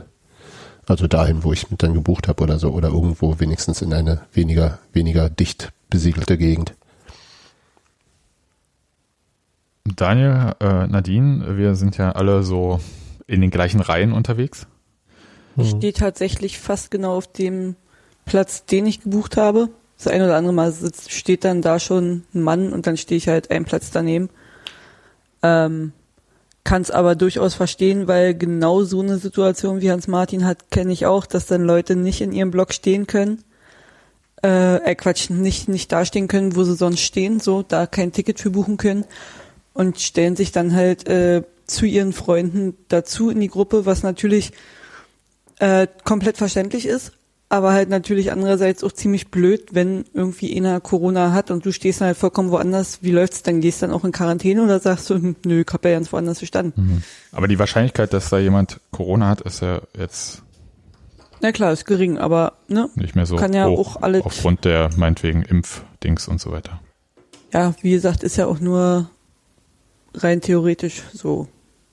Aha. Aber also ich glaube, die Grundwahrnehmung ist doch schon so, ähm, dass die Leute stehen, wie sie wollen und eigentlich ähm, es eher merkwürdig wäre, auf seinen Platz jetzt zu bestehen, oder? Ja. Also das, auf den so wie, das ist so ein bisschen wie, wie, wie Platzkarten, äh, Sitzplatzkarten im Auswärtsspiel. Da äh. stellt sich ja auch irgendwo hin. Ich glaube, man vertraut halt auch einfach den anderen. Gewohn der kulturellen Gewohnheiten, ne? Ja. Ja, ich glaube, man vertraut auch einfach den Unionern um sich rum, dass die nicht äh, infiziert ins Stadion kommen, wirklich bewusst infiziert. Naja, das, das, naja, das würde ich jetzt gar ich nicht so jetzt sagen. In dem Sinne Vertrauen, dass man halt sagt, ja, ich stelle mich dann jetzt trotzdem hier woanders hin. Also, man geht das so. Risiko ein, würde ich sagen. Genau, so, genau, danke Daniel. Genau das wollte ich sagen. Ja, so rum auch, ne, weil man kennt ja die Leute sowieso nicht, also insofern äh, also manche, ne? Vertrauen, also, also ist vielleicht ja. ein starkes Wort gewesen. Aber ja, ich weiß schon, was, was ihr meint. Ja. Ich meine, wenn man sich natürlich äh, ähm, statt da, wo man eventuell gebucht hat, falls es halt nicht klappt, äh, in eine Bezugsgruppe stellt, wo man äh, da ein bisschen größeres Vertrauen hat, dann kann das ja auch ein positiver Effekt sein. Ja, also ich glaube, was Daniel hat, äh, ich weiß gar nicht, wer es gerade gesagt hatte, aber äh, es widerspricht so ein bisschen den kulturellen Code da auf seinem Platz zu bestehen auch, also dem kulturellen Code bei Union. Ja. Und das ist, glaube ich, so ein wichtiger Punkt, weil im Olympiastadion haben wir zum Beispiel bei den Europapokalspielen alle unsere Platzkarte mit einem tatsächlichen Sitzplatz dazu und die UEFA hätte ja auch gerne, dass wir uns dort setzen würden aber mach mal nicht. Boah, das wurde ja nicht eingehalten. Nee, und das war auch völlig okay, fand ich, also ehrlich gesagt. Äh, und ähm, ich glaube, das ist einfach so überholt und äh, dass uns hoffentlich auch irgendwie bis zum nächsten Heimspiel oder hoffentlich irgendwann die ähm, jetzt diese Infektionsschutzverordnung, dass die das halt also so ein bisschen den gelebten Realitäten auch anpassen. Also versteht ihr, wie ich meine? Also das heißt, man geht dann meinetwegen, wir hatten das, wie gesagt, letzte Woche schon so, man geht halt auf äh, 2G und sagt dann halt, okay, dafür ähm, sagen wir ja, diese Kontaktverfolgung ist sowieso für die Hufe bei 11.000 Zuschauern, weil wird ja keiner irgendwie rauskriegen und ich weiß nicht, wie oft Union da jetzt irgendwie tatsächlich äh, Sachen ans Gesundheitsamt geben musste. Ich glaube, das war wenn was halt im sehr, sehr niedrigstelligen, einstelligen Bereich. Ähm, also deswegen, das ist ja ein riesen Mörderaufwand, der da betrieben wird, für eine Sache, die jetzt effektiv auch keinen mehr ähm, so richtig da interessiert, muss man jetzt mal so äh, deutlich sagen. Wie meinst du keinen mehr richtig interessiert? Im nee, also, also, das Gesundheitsamt verfolgt nicht mehr nach, oder was? Nee, ich meine, äh, es, wenn effektiv, also wir haben alle Platzkarten, aber wenn halt die sowieso, also einerseits kulturell, aber andererseits die Leute sind geimpft, die haben auch ein anderes Verhalten mittlerweile, ja? Also die Leute, die Leute sich sind ja nicht geimpft. Also das ist ja nicht. Ne, doch, also ein Teil schon und äh, ja. auch äh, die Mehrzahl, würde ich mal sagen, ja. Und 60 Prozent, ja. Ja, das ist aber halt 60 Prozent Gesamterwachsene und so weiter. Und äh, das sind ja nicht 60 Prozent im Stadion, das ist ja nicht immer ja, das Gleiche. Kommst du darauf, dass es mehr sind im Stadion? Nee, ich weiß nicht, ob es mehr sind, aber ich sage halt nur, die Mehrzahl ist äh, geimpft, ja. Und ähm, das wird dann halt so sein. Und wenn man halt meinetwegen dann sagt, man geht auch 2G, das heißt, man muss halt geimpft sein, um äh, oder halt genesen, wie auch immer, ähm, um ins Stadion gehen zu dürfen. Und dann kannst du halt diese Kontaktverfolgung, die ja jetzt offensichtlich schon nicht mehr funktionieren kann, wenn die Leute auch nicht an ihren Plätzen sind, was wir das letzte Mal ja schon festgestellt hatten, mhm. dann kann man das ja auch sein lassen. Ach so, und vielleicht kann Union auch das sein lassen, die Ordner äh, an den Treppen oben hinzustellen. Weil das ist ja der größte Schwachsinn. Verstehe ich nicht was. Na, Treppen? wenn man, wenn man zum Block hochgegangen ist, waren, standen doch jetzt die Ordner äh, an den Treppen und haben auch nochmal die Karten kontrolliert, dass du an den Aufgängen auch Platzkarten zu den nahegelegenen Blöcken hattest. Ach, geh an. Ja, das habe ich mhm. mitgekriegt, weil ich gehe immer, ich gehe nicht eine Treppe runter. Ich gehe einfach so hin. Ja, du gehst so irgendwann auf jeden Fall mal hoch. Hm. Ach, an den Außentreppen? Ja, ja an den Außentreppen Ach so, die. Ah, okay. Aber die waren noch immer schon. Nee, ja. Bei den letzten Doch, Spielen stand die da nicht. Ah, stimmt, warte mal, das war stimmt. Bei, bei den letzten Spielen, beim, bei den letzten beiden Spielen stand da keiner. Aber ja. früher stand da immer wer. Ich wollte gerade sagen, ja. vorher waren welche und dann zwischendurch waren genau, die, die Dauerkarte immer erst eingepackt, wenn ich, wenn ich die Treppe hoch war. Genau, und dann genau. war jetzt bei den letzten beiden Spielen stand da aber nie, äh, keiner auf der Treppe und jetzt stehen da auf einmal wieder welche und gucken. Ja. Und das ist halt auch totaler Schwachsinn, wenn die Leute dann halt im Zweifel ganz links die Treppe hochgehen und dann halt oben ja. Ja, nach rechts durchlatschen und dann noch an noch mehr Leuten vorbei also ja, ja gut, früher haben sie Konsequenz davon ist gering, ja. Früher haben sie nur den Sektor kontrolliert damit, ne? Richtig. Ja. Ähm, aber aber nochmal, Sebastian, also wenn wir wenn wir über 2G reden, dann ist mhm. das natürlich ein ganz anderer Schnack, aber das haben wir ja jetzt bisher noch nicht und nee. ich habe jetzt auch die die Vorstöße, die es da in Berlin zugibt, auch jetzt nicht als was Verpflichtendes gesehen, sondern eher als die Option, dass du äh, dass du als Veranstalter 2G machen kannst und dann weniger Einschränkungen hast. Ja, also, also, ich würde sagen, Union wird dieses 2G, also das ist jetzt mein Gefühl, ich weiß es nicht, ja, aber mein Gefühl ist, bei Union wird sofort 2G umgesetzt, sobald dann äh, diese Kontaktverfolgung, die auch übelst aufwendig ist, ja, ähm, Stichwort nur Umpersonalisierung und so weiter und so fort, ja. Ähm, sobald äh, das äh, fallen kann. Und äh, wenn es als Bonus noch ein Stadion mit Vollauslastung gibt, dann erst recht. Ja, Weil es also einfach, der, der Aufwand ist so hoch äh, für den Veranstalter und man muss jetzt mal sagen, dass die, also wir sehen ja in den vergangenen Spielen, das hat da gar, also es hat den Effekt nicht mehr wie bei 5000 Zuschauern. Wie, welchen Effekt? Ach so, du meinst den, den, den Abstandseffekt. Ja, ja, genau. Ja, ja. Und ja, natürlich. Also, und äh, wie gesagt, Rahmenbedingungen ändern sich ja und äh, diese Rahmenbedingungen kann aber Union ja nicht ändern. Die Union kann äh, jetzt freiwillig 2G, wie gesagt, hatten wir alles letzte Sendung gesagt, aber Union kann ja, 2G ja. einführen, muss aber trotzdem diese blöde Kontaktverfolgung machen. Aber wozu genau, sollten sie das genau. machen? Nee, ist ja richtig. Und insofern, ja. also ja, also ich bin, ich bin auch, sagen wir mal, ich würde mich in, mit, mit, im vollen Stadion mit 2G besser fühlen als in einem äh, 11.000 Mann Stadion, wo die Leute doch recht eng gedrängt sind mit 3G. Also ja. das, ich bin, ich bin, äh, wäre da sehr dafür. Ja. Ich muss ansonsten sagen, dass natürlich äh, andere Sachen auch ein Gewöhnungseffekt sind. Also ich bin ja jetzt irgendwie bei jedem Heimspiel in dieser Saison gewesen, äh, waren jetzt noch nicht so viele, aber ähm, und man gewöhnt sich Stück für Stück dran.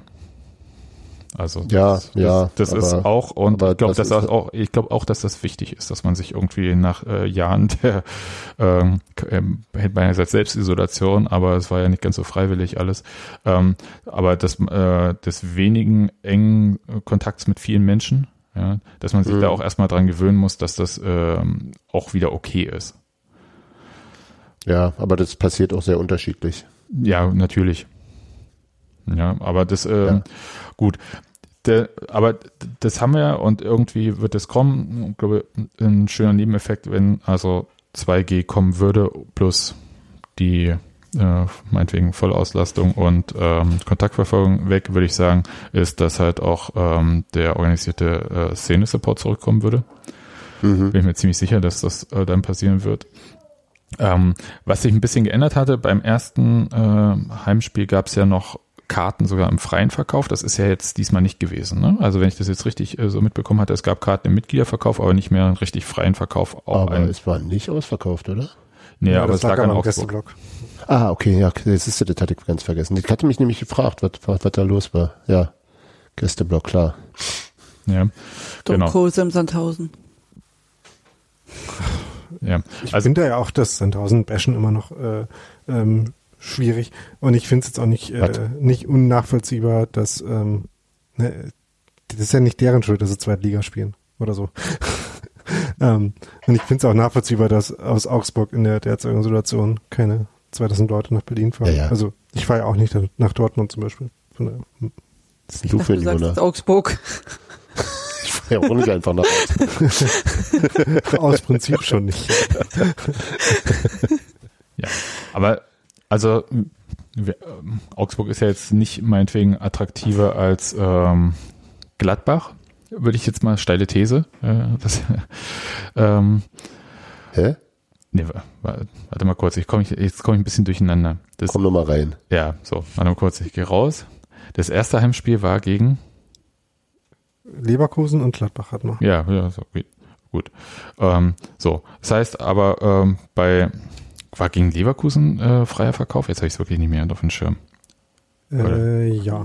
Und gegen Gladbach auch, oder? Ja, klar. Nee, Mitgliederverkauf nur, ne? Doch, Mitglieder, äh, da Achso, nee, da gab es nur Mitgliederverkauf, stimmt schon. Hm. Ja. Okay, gegen Leverkusen. Okay, gut. Aber da hat man dann äh, schon jetzt so, glaube ich, den Punkt, dass Union jetzt irgendwie dieses äh, Kontingent, was sie aktuell haben, also diese 50 Prozent Kapazität des Stadions ähm, im Heimbereich nicht voll kriegt. Ich glaube, das kann man jetzt mal äh, da einen Haken dran. Das ist nicht der Fall. Also die, die kriegen das immer voll. Ja, und es wird, äh, ich glaube, die Leute gewöhnen sich dann vielleicht auch tatsächlich Stück für Stück. Aber ähm, wenn man jetzt mal so ein bisschen so kurz ein paar Ecken weiterdenkt und äh, man denkt, okay, es kommt eine äh, Vollauslastung und es gibt ja immer noch die Diskussion darüber, ähm, warum Leute nicht ins Stadion wollen oder so zögerlich sind bei der Rückkehr ins Stadion. Und ich habe mich so gefragt, gibt es denn eigentlich schon irgendwo tatsächliche Erkenntnisse, warum Leute das da zögerlich sind. Und ich habe nichts gefunden. Ich also habe jetzt nur gelesen und gehört, dass Leute ihre eigene Meinung über Dinge darauf projizieren. ja, genau. Also das, äh, das ist auch so meine Wahrnehmung. Das heißt, äh, wenn man irgendwie äh, zum Beispiel sagen möchte, XY, also der Meinung ist, XY ist so, dann sagt man, die Zuschauer haben sich vom Fußball entfremdet und deswegen gehen sie nicht ins Stadion oder die Fußballer gucken jetzt lieber Fernsehen äh, oder was auch immer, keine Ahnung. Also, aber das hat irgendwie überhaupt keine Basis. Also wisst ihr, was ich meine? Also es ist irgendwie das, wo ich mal sagen könnte, okay, man hat jetzt mal so Leute befragt, die prinzipiell immer ins Stadion gegangen sind und macht dann halt eine Umfrage unter denen und äh, versucht rauszufinden, gehen sie jetzt ins Stadion und wenn nicht, warum nicht? Und mhm. das fehlt mir irgendwie. Stattdessen bin ich beim Tagesspiegel auf einen Artikel äh, gestoßen und ich dachte halt so, oh, da, da verspricht sich doch was. Äh, Sportwissenschaftler Harald Lange im Interview und Überschrift war, die Fans wenden sich ab. So, und dachte halt so, naja, mal sehen, ob es da was drin ist. Äh, stellt sich raus, nee. War, ähm, war wirklich sehr viel Text, ähm, fast eine ganze Seite, aber ehrlich gesagt hat er gar nichts irgendwie Besonderes gesagt und ähm, sagt halt irgendwie, ähm, zum Beispiel die Menschen sind seit Pandemiebeginn weniger bereit dazu, ins Stadion zu gehen. Für viele reicht es aus, am Abend in der Sportshow eine Zusammenfassung der Spiele zu sehen. Es gibt immer weniger Identifikationsflächen zwischen Fans und Vereinen. Also erstmal null analytische Tiefe, okay, äh, aber es ist halt auch super. Sportwissenschaftler. Ja, super deskriptiv. Also der beschreibt halt nur irgendwas und ähm, gibt auch überhaupt gar keinen, also ist ja jetzt nicht also, so, dass die Sportschau ähm, Quotenrekorde feiert, ja? Möchte ich mal kurz sagen. Man die auch nur für die Bewegtbilder, ansonsten hört man Rasenfunk. Ja, ja, das ist natürlich der Rasenfunk zieht die Leute aus dem Stadion, klar. Das ist übrigens auch. Also Max ist schuld. ja, oder zum Beispiel, ich, ich will noch ein Beispiel äh, bringen, also nur äh, um ein bisschen zu illustrieren, wie sehr viele Sachen so auf, äh, so wie Daniel gesagt hat, also auf eigener Wahrnehmung basieren. Zum Beispiel ähm, wird er gefragt, ja, Ultragruppierungen hätten ja zuletzt wegen Testpflicht und Abstandsregeln den Stadionbesuch verweigert. Erstens, und, äh, Citation needed, also deswegen Testpflicht äh, Ultragruppierung, ja. das äh, Boykottieren, ja, ja. äh, Boykottieren in Anführungszeichen. Wäre mir jetzt so neu. Ja, warte kurz, äh, ich äh, bring's noch ganz kurz zu Ende. Die Antwort war, das Ultraphänomen ist schon recht gut erforscht. Die Ultragruppierungen sind die ganze Woche rund um die Uhr in Gedanken und Gesprächen bei ihren Vereinen. Ihre Anhänger haben eine Tendenz zur Selbstinszenierung und fallen häufig durch ausgefallene Choreografien auf, die oftmals sportpolitische Forderungen mit sich bringen. Oh shit, Sherlock. Sie haben Spaß daran. Dass viele Ultras zurzeit den Stadionbesuch verweigern, ist eine Form dieser Selbstinszenierung. Ich, ich so, bitte was? Ich also dachte, die äh, gehen nicht hin, weil ja. sie die Personalisierung nee. von Tickets und es gibt, äh, dass sie halt nee, sehen. die gehen da nicht hin, weil das quasi, das ist, das ist total Meta. Ja. Ja, vor also, fängt ja schon an mit, das ist total gut erforscht, also Entschuldigung, aber es sind ja keine Affen im Zoo. also, was ist denn bitte? Ja, die, aber, die Leute also, sind gut erforscht. Ui. Ja, also das ist äh, schon, also ich wollte nur mal kurz sagen. Also in dem Interview gibt's einen wahren Satz und der ist, äh, es fehlen tiefergehende Analysen. Ja. Danke, Daniel. Ja, das stimmt. das, okay, too long didn't read. Ja. Nee, braucht man auch nicht lesen, äh, ist nix irgendwie. Gut, den mach ich doch wieder zu. Ja, äh, ich bin da nur drauf gestoßen, es war einfach das Interview, das direkt neben dieser falschen Katzenbär-Meldung im Tagesspiegel war und deswegen. Was? Hast du nicht mitbekommen? Nein. Also Union äh, übernimmt wieder eine Tierpatenschaft und zwar über einen Katzenbär, aber diesmal einen männlichen. Katzenbär. Ja, also rote ja, roter Der Bruder Panda. von Loha. Genau, der Bruder von Loha und jetzt wird ein Name Wer gesucht. Mal Loha ist. Das war der die rote Katzenbärin vom letzten Jahr. Ah. Und ähm, jetzt sind so Dinge. Ja, äh, also rote Pandas. Und ach so, sag doch gleich. Ja, aber in Wirklichkeit sind es Katzenbär. Und und jedenfalls äh, hat der Tagesspiegel ähm, eine Meldung dazu gebracht und hat das so, so ein bisschen kolumnenartig geschrieben, dass Union jetzt mit Hertha nachzieht, weil Hertha hätte ja schon auch irgendwie so ein Tiere, äh, so ein Tier im Zoo oder so, so eine Patenschaft. Wieso und, nicht? Und äh, ich glaube, war Dumme Geschichte. War, war glaube ich, ein Eisbär, Hertha oder so. Ich ach, weiß nicht, ist auch ja. wurscht. Und jedenfalls äh, äh, kurz vor, ja, und jetzt hätte, haben die jetzt auch einen Namen für dieses Weibchen bei Union und so. Wie gesagt, der Artikel war jetzt erschienen und äh, würde Loha heißen und dann war noch ein Zitat von Lashing und so und ich dachte so, was, bin ich jetzt irgendwie durch so eine Zeitschleuse gelaufen? Das war alles letztes Jahr im Mai, Juni, keine Ahnung was oder noch. Und Loha ist schon längst in einem anderen Land. Äh, Loha ist in Belgien mittlerweile, also schon eine Weile, seit März Der Transfermarkt für rote Pandas auch immer schneller. ja, da hat der andererseits, andererseits verschwimmt die Zeit seit Corona doch sowieso komplett. Ja, oder? und äh, ja, also wie gesagt, äh, die haben damit ja auch niemanden wehgetan. Das war jetzt für den Tagesspiel peinlicher als alles andere. Also der rote Panda hat noch nicht mal ein volles Stadion erlebt. Richtig, ja. Gut. Ähm, Genau, jedenfalls bin ich deswegen auf dieses Interview gestoßen. Aber was ich halt so ein bisschen überlegt habe, also wir haben ja gerade gesprochen, ähm, Rahmenbedingungen wie ähm, Personalisierung abschaffen oder ähm, so solche Sachen, äh, die kann Union nicht selbstständig ändern, weil die Teil der Infektionsschutzverordnung mhm. sind. Ähm, aber da kann man vielleicht ein bisschen Einfluss drauf nehmen, indem man noch zu den Politikern, die noch da sind äh, und zu denen man einen guten Draht hat, vielleicht mal sagt, hey, finden wir jetzt echt nicht so äh, dufte. Aber prinzipiell passiert das halt durch die Politik. Das muss man so ja. akzeptieren. Und ich habe so ein bisschen äh, überlegt, wie kann man denn, wenn wir jetzt so ein bisschen äh, mal nachdenken würden, es würde meinetwegen in vier Wochen Vollauslastung im Stadion einer alten Fürsterei geben, dann können wir ja davon ausgehen, dass jetzt nicht sofort ähm, alle 20.000 Heimtickets ähm, aus den Händen gerissen werden, wie meinetwegen vorher, wenn wir jetzt so die Erfahrung gemacht haben mit den ersten drei Spielen so.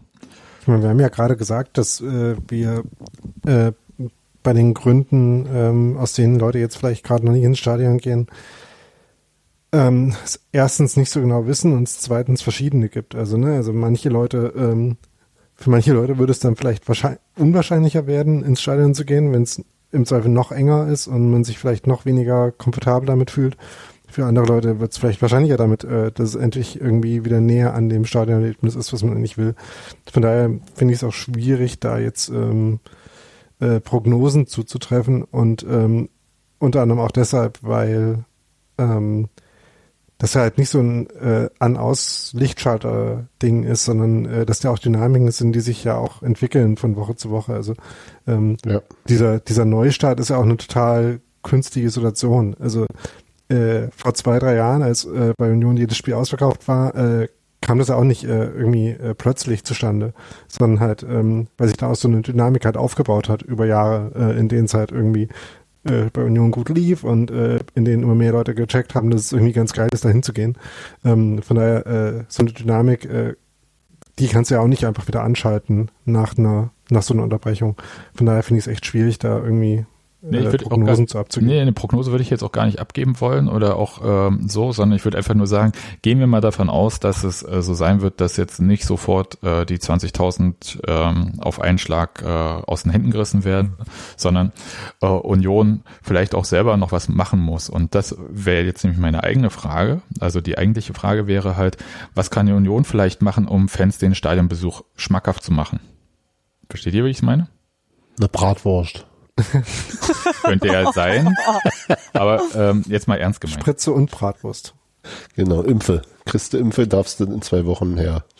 Das ist ja keine Instant-Gratifikation vielleicht. Naja, nachdem wir in der alten Podcasterei erfahren haben, dass äh, im Olympiastadion die Getränkeleute überfordert waren mit unserem Bierkonsum. Freibier. Freibier. nee, aber ich meine es jetzt wirklich ernst. Also äh, ich seht auch. ihr Sachen. Ach, ich würde es erstmal abwarten. Nee, also ja, Leute, ja, natürlich abwarten, alles gut, aber jetzt mal hypothetisch gesprochen, also könnte man was machen, also mal. Wenig Marketing oder was? Die Leute kommen von alleine und wenn sie nicht kommen, kommen sie nicht. Okay, gut. Nee, aber was, was, was meinst du denn jetzt irgendwie lustige? Nee, nee überhaupt nicht. Ich, würde ich würde zum Beispiel sagen, dass was, was hilft, ne? Also wenn ja. ich jetzt so aus so ein bisschen so drüber nachdenke, wie so bestimmte Sachen gerade ablaufen, ist es halt so, dass man aktuell ja eher nicht damit rechnen kann, dass man ins Stadion kann, wenn man nicht Dauerkarteninhaber ist. Ja. Und man so ein bisschen so das Prinzip Hoffnung, im Moment läuft es noch ganz gut und wenn man sich da ein bisschen Mühe gibt und so, dann klappt das schon, dass man irgendwie eine Karte kriegt.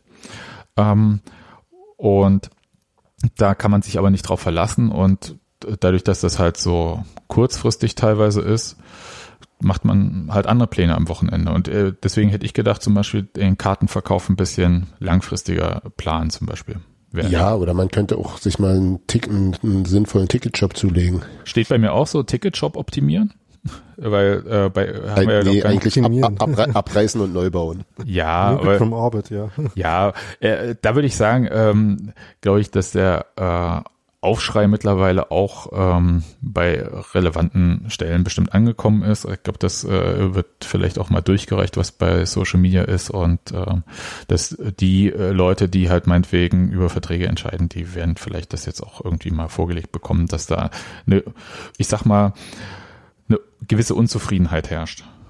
Mhm. Wir hatten ja bei, äh, ja, ich, ich versuche es ein bisschen so, aber wir hatten ja bei dem äh, Verkauf der äh, Prag-Tickets äh, mal wieder eine neue Art von Fehler. Das ist nämlich der Link zum äh, also. äh, zu dem Ticketverkauf einfach nicht erschien bei vielen Leuten im Browser und die ständig F5 gedrückt haben und äh, irgendwie da nichts passiert ist. Und äh, wir haben es ja auch nur gesehen, weil dann äh, Mara bei uns im Chat äh, da den Link gepostet hatte, freundlicherweise. Also den Deep Link. Und man dann da rankam. Ähm, zur Ticketshop-Optimierung gehört ja dann vielleicht auch sowas wie eine echte Warteschlange. Das haben ja dann Leute, die den freien Verkauf bei Prag genutzt haben, äh, gleich gepostet. Ähm, die haben da so eine Warteschlange, wo steht, an welcher Position man ist und so weiter. Also das ist vielleicht auch so eine Sache, die man machen kann.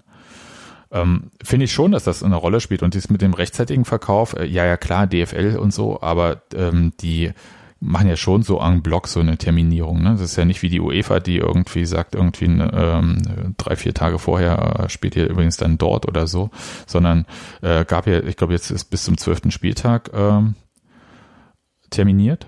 Das ist nee, ja schon. UEFA terminiert war ja, also terminiert ist ja die Conference League bis auf die Uhrzeit auch schon. Ja, nee, ich meinte, da, ähm, da war das ja mit den. Ähm, aber da ging es darum, ob Zuschauer rein Genau, oder nicht. da ging es um also die Zuschauer, beziehungsweise ja. bei den Playoffs war es halt sehr kurzfristig.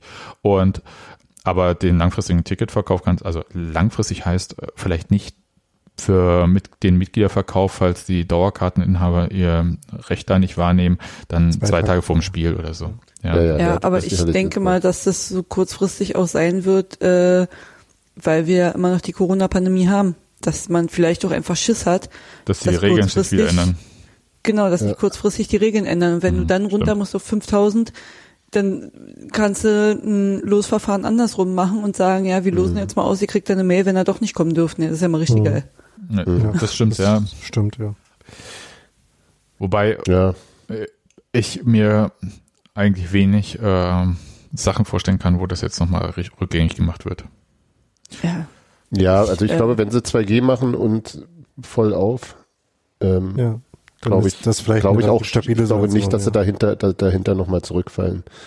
Was, also es sei denn, du hast jetzt nochmal äh, tatsächlich neue Varianten, die, die äh, krassere Impfdurchbrüche machen oder so, das wäre höchstens noch was. Aber mhm. in der aktuellen Situation ist äh, ja 2G draußen ähm, glaube ich, auch, auch unter den, unter den vorsichtigsten äh, Expertinnen und Experten eher äh, kaum umstritten als, als ziemlich sichere Variante. Ja, wenn es sinnvoll ist, dann traue ich den Politikern erst recht zu, dass sie andersrum handeln. Na, ich glaube, ja, ich glaube einfach, dass, wie gesagt, wir hängen ja ein bisschen an diesem Wahltermin. Ähm, ich habe mir noch so aufgeschrieben, Rückkehr der Szene, da in Klammern siehe Rahmenbedingungen, das hatten wir ja vorhin schon. Ja. Das kommt ja dann, also das ist jetzt nicht viel, wo Union außer ein bisschen äh, lobbyieren, aber ähm, mehr, glaube ich, kann man da als Verein jetzt auch nicht machen. Die machen ja die Rahmenbedingungen nicht. Ich habe ja, ich habe halt keine Ahnung, wie, wie, äh, ähm, ob, ob die, die Szene aus prinzipiellen Erwägungen ein Konzept wie 2G ablehnen würde. Ähm, Weil es halt äh, ich glaube, äh, der Ablehnungsgrund, also ohne jetzt da irgendwie im Detail irgendwas zu wissen, ja, äh, hier mhm. schön gleich äh, vorneweg so als Disclaimer, aber ähm, der Ablehnungsgrund ist tatsächlich äh, Personalisierung, Vollauslastung, würde ich sagen. Ja. Also nicht, ja, nee, nicht nee, aber, aber ist, ist halt noch so ein, so ein, so ein Gedanke. Und du musst aber für 2G musst du zum Beispiel keine Personalien hinterlassen. Nee, sicherlich nicht, aber ob, ob mhm. die, nee, ob der Ausschluss von Ungeimpften äh, ähm, Nee, ich glaube, also, äh, also das, äh, nee. Also ich hoffe es nicht, aber Nö, kann ja kann, sein. Kann mir nicht vorstellen, überhaupt nicht. Also, das, also nee, das, äh, das wäre mir jetzt richtig neu. So, aber und ja, nee, ich habe da auch keine Ahnung. Also ist jetzt wirklich nur, war nur gefragt. Und dann eine Sache, wo ich noch nicht weiß und das, äh, ob man da irgendwie was äh, Cooles machen kann, außer dass wir hier so erzählen, wie es im Stadion auch ist oder so oder andere Leute, das einfach, ähm, dass man so wieder positive Stadionbesuchsgeschichten auch erzählt, ne? Dass man Leuten halt irgendwie auch erzählt, wie cool es war im Stadion und so. Also so wie es halt zum Beispiel vor über ein, ja, vor über ein Jahr quasi schon war, als ich mich am Anfang auch nicht getraut habe, ins Stadion zu gehen und erstmal dieses Testspiel da gegen Nürnberg abgewartet hatte, um zu gucken, wie läuft's denn so, um mir dann halt ähm, äh, zu checken irgendwie ähm, und dann bin ich halt hingegangen. Und ich brauchte auch erstmal so kurz so diesen Check, wie ist es denn? Und wenn halt viele Leute erzählen, wie es okay ist im Stadion, dann kommen vielleicht andere auch wieder. Also ich glaube, so ein bisschen so mal auch gute Geschichten erzählen oder dass man halt, äh, haben wir ja auch durch äh, zum Beispiel jetzt dieses Heimspiel gegen Kupion äh, gehabt, dass äh, wie toll das war und haben ja alle ehrlich gesagt geschwärmt, obwohl es Olympiastadion war, wie toll das war. Und mhm. wir haben auch ähm, die Effekte zum Beispiel, ähm, natürlich wäre es uns, glaube ich, allen mit äh, Szene im Stadion lieber, aber ähm, der Support läuft halt auch ohne. Das ist jetzt nicht so, als ob das da irgendwie ein Friedhof ist und Grabesstille im Stadion und so. Also ja, das, das, hat, das hat schon äh, ganz äh, heftige Fußball- äh, und Stadionerlebnis-Vibes, muss ich sagen. Mhm. Ja. Deswegen, also das äh, finde ich so waren so Sachen, die mir so in den Kopf gekommen sind, ähm, was man so vielleicht so als Verein machen kann. Wie gesagt, ich habe bei dem rechtzeitigen Kartenverkauf mit denen, da habe ich gar nicht dran gedacht, dass äh, ja gerne mal die äh, Infektionsschutzverordnung kurzfristig geändert wird. Ähm, das ist richtig. Ja, aber dass es das schwerer macht, ist natürlich äh, klar. Ne? Also ja, Hürden abbauen. Eig eigentlich alles, was ich jetzt irgendwie, glaube ich, so aufgezählt hat, heißt ja eigentlich so, äh, alles, was kompliziert ist, irgendwie ne, vereinfachen. Ja, letzten. Endes. Andererseits hätte man dann halt vielleicht auch wieder, ein, also, oder hat man dann auch wieder ein bisschen mehr Headroom, äh, so was die Zahl der äh, verfügbaren Tickets angeht, äh, was ja vielleicht auch, also in dem Fall Vollauslastung, was ja vielleicht auch ein paar Organisationsprozesse von den Leuten auch einfacher macht. Ja, also wieder ist ja auch wahnsinnig, also das, das muss ich übrigens sagen, ne? Also das war ja vorher schon nicht immer äh, easy, irgendwie mit Familie ins Stadion zu gehen, Kinder und so weiter und so fort, auch wenn die ähm, bei mir alle Mitglieder äh, sind. Aber jetzt ist es ja so, dass das halt ja so in verschiedenen Etappen läuft. Vorher war halt äh, die Etappe relativ einfach. Äh, ich bin Dauerkartenbesitzer, habe sowieso eine Karte. Und dann gibt's ein Losverfahren für Mitglieder und dann guckt, wirft man das Los der Kinder rein und dann hofft man, dass die reinkommen und dann war gut. Und jetzt ist das halt so ein bisschen gestaffelt. Man muss erst selber das Los reinwerfen, dann Stichwort Hans Martin, muss man es auch noch kaufen, dann, äh, also kaufen, also äh, sich den Platz suchen, dann muss man wieder warten, wie viel kommen äh, dann zurück. Und dann gibt's den Mitgliederverkauf, dann kann man für die Kinder. Und äh, wenn die Kinder nicht und man will vielleicht mit Freunden, die vielleicht nicht Union-Mitglied, um Gottes Willen. Ja? Also ihr versteht schon, wie ich meine. Es ist halt ja, ja. tatsächlich, ähm, der Aufwand ist schon einigermaßen äh, komplex. Man muss es sehr, sehr wollen, um es mal so zu sagen. Hm. Ja, und äh, vielleicht, äh, das ähm, glaube ich, äh, da sehen sich, glaube ich, sowieso äh, die meisten danach, dass es halt ein bisschen einfacher wird wieder. Gut, aber das wollte ich nur noch mal auch zu diesem Thema Zuschauer machen. Und Nadine, Ihr. Ticket und Prag. Ja. Du, du hast ja äh, allen erzählt, nee, Prag, Urlaub, nee, ich fahr da nicht hin und so. Und heute. Das ist eh eine hässliche Stadt. Ja. Berühmterweise. Ja. Bei Union ist hoch Bier ist auch teuer und. Genau, schmeckt nicht. ja. Immer nur Knödel. Ach. Ja. Gut. Heute schreibt Nadine, ja, ich habe mir eine Karte gekauft. Da muss ich erstmal fragen, warte mal kurz, waren die nicht schon ausverkauft? Und wie? Tja, offensichtlich, äh, offensichtlich waren sie noch nicht so ausverkauft, dass keine Karten mehr da waren. Weil ähm, ich habe bei uns im Bezugsgruppen-Slack irgendwie dann reingeguckt und sehe, ja, sind Tickets für Prag verfügbar. Und ich so, hä? Guck so über Handy rein. Meinen die die Band? Und sie so, und sie so, nee, es sind keine Tickets drinnen, ne? Also wahrscheinlich sind die schon wieder raus oder war halt mal wieder irgendein Fehler im Shop. Was soll's. Und habe dann mit einer Freundin äh, per WhatsApp geschrieben, die auch nach Prag fährt, äh, wo es vorher alles relativ unklar war, sonst wäre ich mit ihr zusammen schon nach Prag gefahren und hätte mich auch um Karten mehr äh, gekümmert, dann halt am Freitag. Und sie meinte dann, ey, das sind wieder Tickets im Shop. Und ich so, nee, ich habe gerade reingeguckt, da sind keine. Dann dasselbe wie bei euch, wie Mara, hat sie mir einen Link geschickt, sehe ich da Tickets. Als ich dann über mein MacBook reingegangen bin, habe ich dann auch tatsächlich äh, Tickets angezeigt bekommen für Prag und habe mir dann mal ganz entspannt heute noch ein Ticket äh, für 37 Euro für die Gästeblöcke äh, geklickt. Gott, hey, all die Leute, die für 67 das Gold Ja, haben, echt. Ja, ja. ja Grüße. Wie geht's denen wohl? Was denken die sich da? Ich muss ja. mal jemanden sprechen, dem ja. das geht. Und dann halt mal kurzerhand noch ein Hotel mitgebucht und Katzenverpflegung organisiert und äh, dann fahre ich jetzt mal nach Prag. Du willst Katzen essen? Ja. Ist Prag nicht in China? Ja, ja, ja, jetzt wird's schwierig. Dünnes Eis, äh. dünnes Eis. äh, das ist eher alte Försterei, äh, alte Podcasterei-Content, sowas. So. Wow. Da also, gehe ich halt rüber. Nadine, jetzt, also unter anderem für deine äh, Gefühle gerade mit Karte kaufen und so, kurz das äh, Lied dazu. Erste Runde Helsinki, zweite Runde Prag und auch nach Rotterdam fahren wir am Donnerstag. Und an den Haifa, da kommen wir weiter. Union Berlin wird erster Conference-Meister. Ole, ole, ole, ole, ole, ole, ole. Ich muss Ganz sagen, dass ich ganz großer ganz Fan von dem großartig, Startreim äh, Haifa weiter Meister bin. Startreim Ganz ist noch, wenn der gleich, wenn es der gleiche Anfangsbuchstabe ist.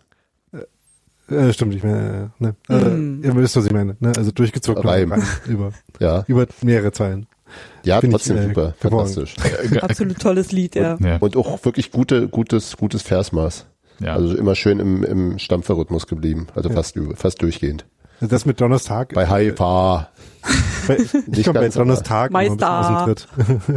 ich ich finde es super. Ich habe mich äh, Ja. köstlich amüsiert, als ich das gehört habe. Und ich habe es vor allem, es gestern im Ich will das Stadion. jetzt auch singen. genau, ja, ich habe es auch immer im Ohr. Ist Ich toll. habe, nachdem Sebastian für mich ein Ticket für Prag äh, erworben hatte, vielen Dank nochmal, Gleich auswendig gelernt. äh, die, wirklich den ganzen Tag vor mich hingesungen. Ja. Hervorragend. Und auch Ja. die diversen Menschen geschickt. Aber wir machen jetzt ziemlich äh, relativ vollständige Tefe-Klassenfahrt nach Prag, ne? Also äh, Robi und Gero glaube ich nicht, aber so der Rest ja. Gibt keine Schnittchen, ne? Ist Gero gerade in Deutschland? weiß ich nicht. Aber muss er ja auch nicht. Der kann auch, bestimmt, der kann auch von Er woanders muss ja nach. Prag. Eben. Naja. Ja. Habt ihr euch für Prag irgendwas anderes vorgenommen, außer äh, Spiel zu gucken und Ja. eine gute Zeit zu haben? Äh, ja, nicht Ich bin so davon ausgegangen, dass das Familie Fiebrig bestimmt am, am äh, Freitagvormittag sich noch irgendwelche Pläne hat und hatte erwogen, mich anzuschließen. Ich Ja. werde mit besagter Freundin und ihrem Freund äh, bis Samstag bleiben.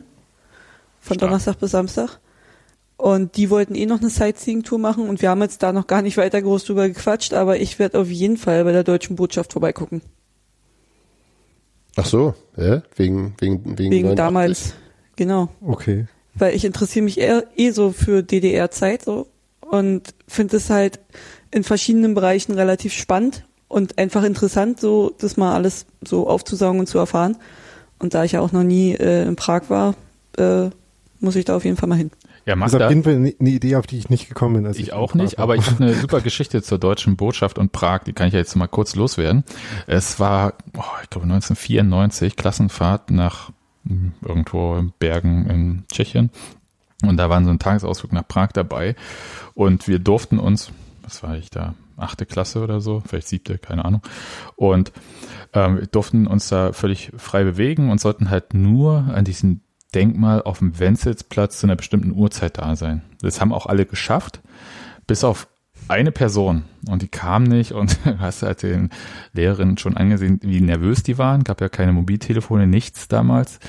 Ähm, jedenfalls bei uns nicht. Und jedenfalls haben die sich dann an die Botschaft gewendet.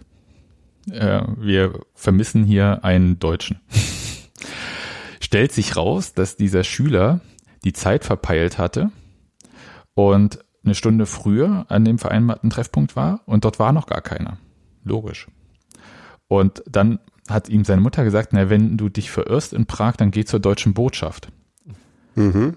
Also nicht um zu gucken, wie äh, die Ostdeutschen damals über den Zaun gestiegen sind, sondern oder ähm, ihre Ausreise ist ah, so, ja, solche Sachen nicht, sondern ähm, und er war tatsächlich dort und wir mussten ihn abholen. Und ähm, das war ein sehr unangenehmer Zeitpunkt, weil unser Hotel in den Bergen war halt nur mit Seilbahn erreichbar. Die fuhr dann aber nicht mehr. Weshalb wir alle den Berg den- hochlaufen mussten. Euch an dem Seil hochhangeln oder wie? Und ich sage mal so, ähm, er hatte keine gute Zeit mehr dann auf der Klassenfahrt. Tja, was Kinder am wenigsten auf Klassenfahrt mögen, ist Bewegung. Ja. Das, das war schon recht hoch, muss ich sagen. Ich war, ich Aber- war vor, vor vielen Jahren mal auf einer Klassenfahrt, wo in der äh, in der Jugendherberge, in der wir waren, es keine Verpflegungsmöglichkeiten gab. Das heißt, immer wenn wir was essen wollten, mussten wir wandern. Stark. Wir haben unsere Lehrerin für den Auswahl dieses Objektes sehr, sehr, sehr gehasst. Mittlerweile wandere ich ja gerne, aber damals war es echt zum Kotzen. Ja, das ist ja auch äh, ein Unterschied, ob man wandern muss oder ob man sich freiwillig dazu entscheidet zu wandern. Genau. Ich möchte in dem Kontext nochmal die äh, UEFA kritisieren für diese Auslosung. Ähm, nämlich, dass äh, keiner von unseren Auswärtsspielorten in der Nähe von äh, interessanten, signifikanten Bergen ist. Äh, Finde ich, äh, finde ich schon ein bisschen frech eigentlich. Minderheitenmeinung. Ja, Dann fahr über die Alpen dahin. das ist eine Einzelmeinung, gibt nicht zwangsläufig die Meinung der Redaktion wieder. Ich Ja. find's gut mit der Auslosung, aber das hatten wir auch alles schon. Und dann, Nadine, ähm, eine Frage. wenn wir schon bei Pokal sind. Ja. Dann gibt's ja noch News. Oh ja. Und zwar am Dienstagabend um 19.30 wenn ich jetzt gerade richtig liege, äh, spielen unsere Frauen im Pokal gegen Borussia Pankow. Und ich denke mal, wenn da ein paar Unioner noch vorbeischauen, freuen die sich auf jeden Fall über ein bisschen Unterstützung. Weil äh, die Frauen irgendwie ja generell ein bisschen zu kurz kommen im Verein immer. Kann man auch da mal vorbeigucken. Da hat man eine komplett volle Union-Woche irgendwie mit Samstag Union gegen Augsburg, Dienstag die Frauen gegen Pankow, Donnerstag Union in Prag und dann schon wieder ab nach Dortmund. Uns ist nicht so schwierig, Tickets dafür zu kriegen. Richtig, wenn überhaupt Eintritt kostet, wovon ich mal nicht ausgehe, äh, weil das bei Frauenfußball relativ selten in den Klassen der Fall ist. Und man genau, kann 19, äh, in der Nähe gleich, weil es am Bürgerpark quasi ist, wenn ich mich das, äh, mhm. wenn ich das nicht falsch gesehen habe, ähm, da ist noch so ein Multicache, falls jemand Geocaching macht, kann man auch oh, danke. mitnehmen. Auch Minderheiten meinen. Also ein bisschen früher hinfahren. Ja. 1930 Pichetswerder Straße in der 13 187. 187. Ja. Da habe ich letztens, da war ich letztens, da habe ich letztens ein äh, Pokalspiel gesehen. Multicache gemacht. nee, das nicht. Naja, gut. Dann haben wir es, glaube ich, für äh, diese Woche. Und dann in Haifa. Hm. Da kommen wir weiter. okay, einmal noch was. Erste Runde Helsinki, zweite Runde Prag und auch nach Rotterdam fahren wir am Donnerstag. Und dann in Haifa, da kommen wir weiter. Union Berlin wird erster Conference-Meister. Ole, ole, ole, ole, ole, ole, ole, ole. Hervorragend. Ganz okay. hervorragend. Nadine, Daniel, Hans-Martin, ich danke euch. Und wir hören uns ähm, nach dem Spiel in Dortmund auf jeden Fall wieder. Das ist am Sonntag bestimmt, ne? Genau, das ist am Sonntag. Das heißt, äh, wir nehmen am Montag auf und da wir nicht die alte Podcasterei sind, wie Daniel nicht müde wird zu betonen, wird auch relativ kurz nach der Aufnahme die Sendung veröffentlicht. Ja. Wir sind auch nicht Aber da wir, auch wir verpassen Taktik die Spiele nicht. Ja. Oh, kannst du das mal ganz kurz erklären, sind, Nadine? Ähm, äh, Nochmal für nehmen alle. wir nicht äh, erst schon auf. So, was, Daniel, was hast du gesagt? Da wir nicht Taktik und Suff sind, äh, nehmen wir vermutlich äh, keine eigene Folge für Prag auf. Genau. Ja, und wie gesagt, da wir nicht Wumme sind, wissen wir auch immer, wann Union spielt. wir wachen nicht am Samstagmorgen auf und sagen, wie, wir spielen Samstag und nicht Sonntag. Äh, Playlist. Wer mal einen Wunsch an Wumme äußern möchte, wir haben dann eine wunderschöne äh, Playlist bei Spotify erstellt. Wumme spielt mein Lied. Wir geben keine Garantie, dass er es spielt aber man kann ja einfach mal eine lustige Playlist zusammenstellen. Also wer da irgendwas ah, ja. äh, machen möchte, meldet sich einfach mal bei Dominik, der kann dann auch ein paar Lieder mit draufschmeißen. Oh ja. Dann, Und vielleicht äh, nimmt sich Wumme da mal was runter, falls er mal wieder den Spieltag verpeilt. Es sind auf jeden Fall schon ein paar schöne Lieder dabei. Ja. Ja. Unbedingt äh, Nura mit Fair hören. Das genau. Lied ist wirklich äh, Weltklasse. Alles klar, Leute. Dann bis nach dem Dortmund-Spiel. Tschüss. Tschüss. Tschüss. Bye.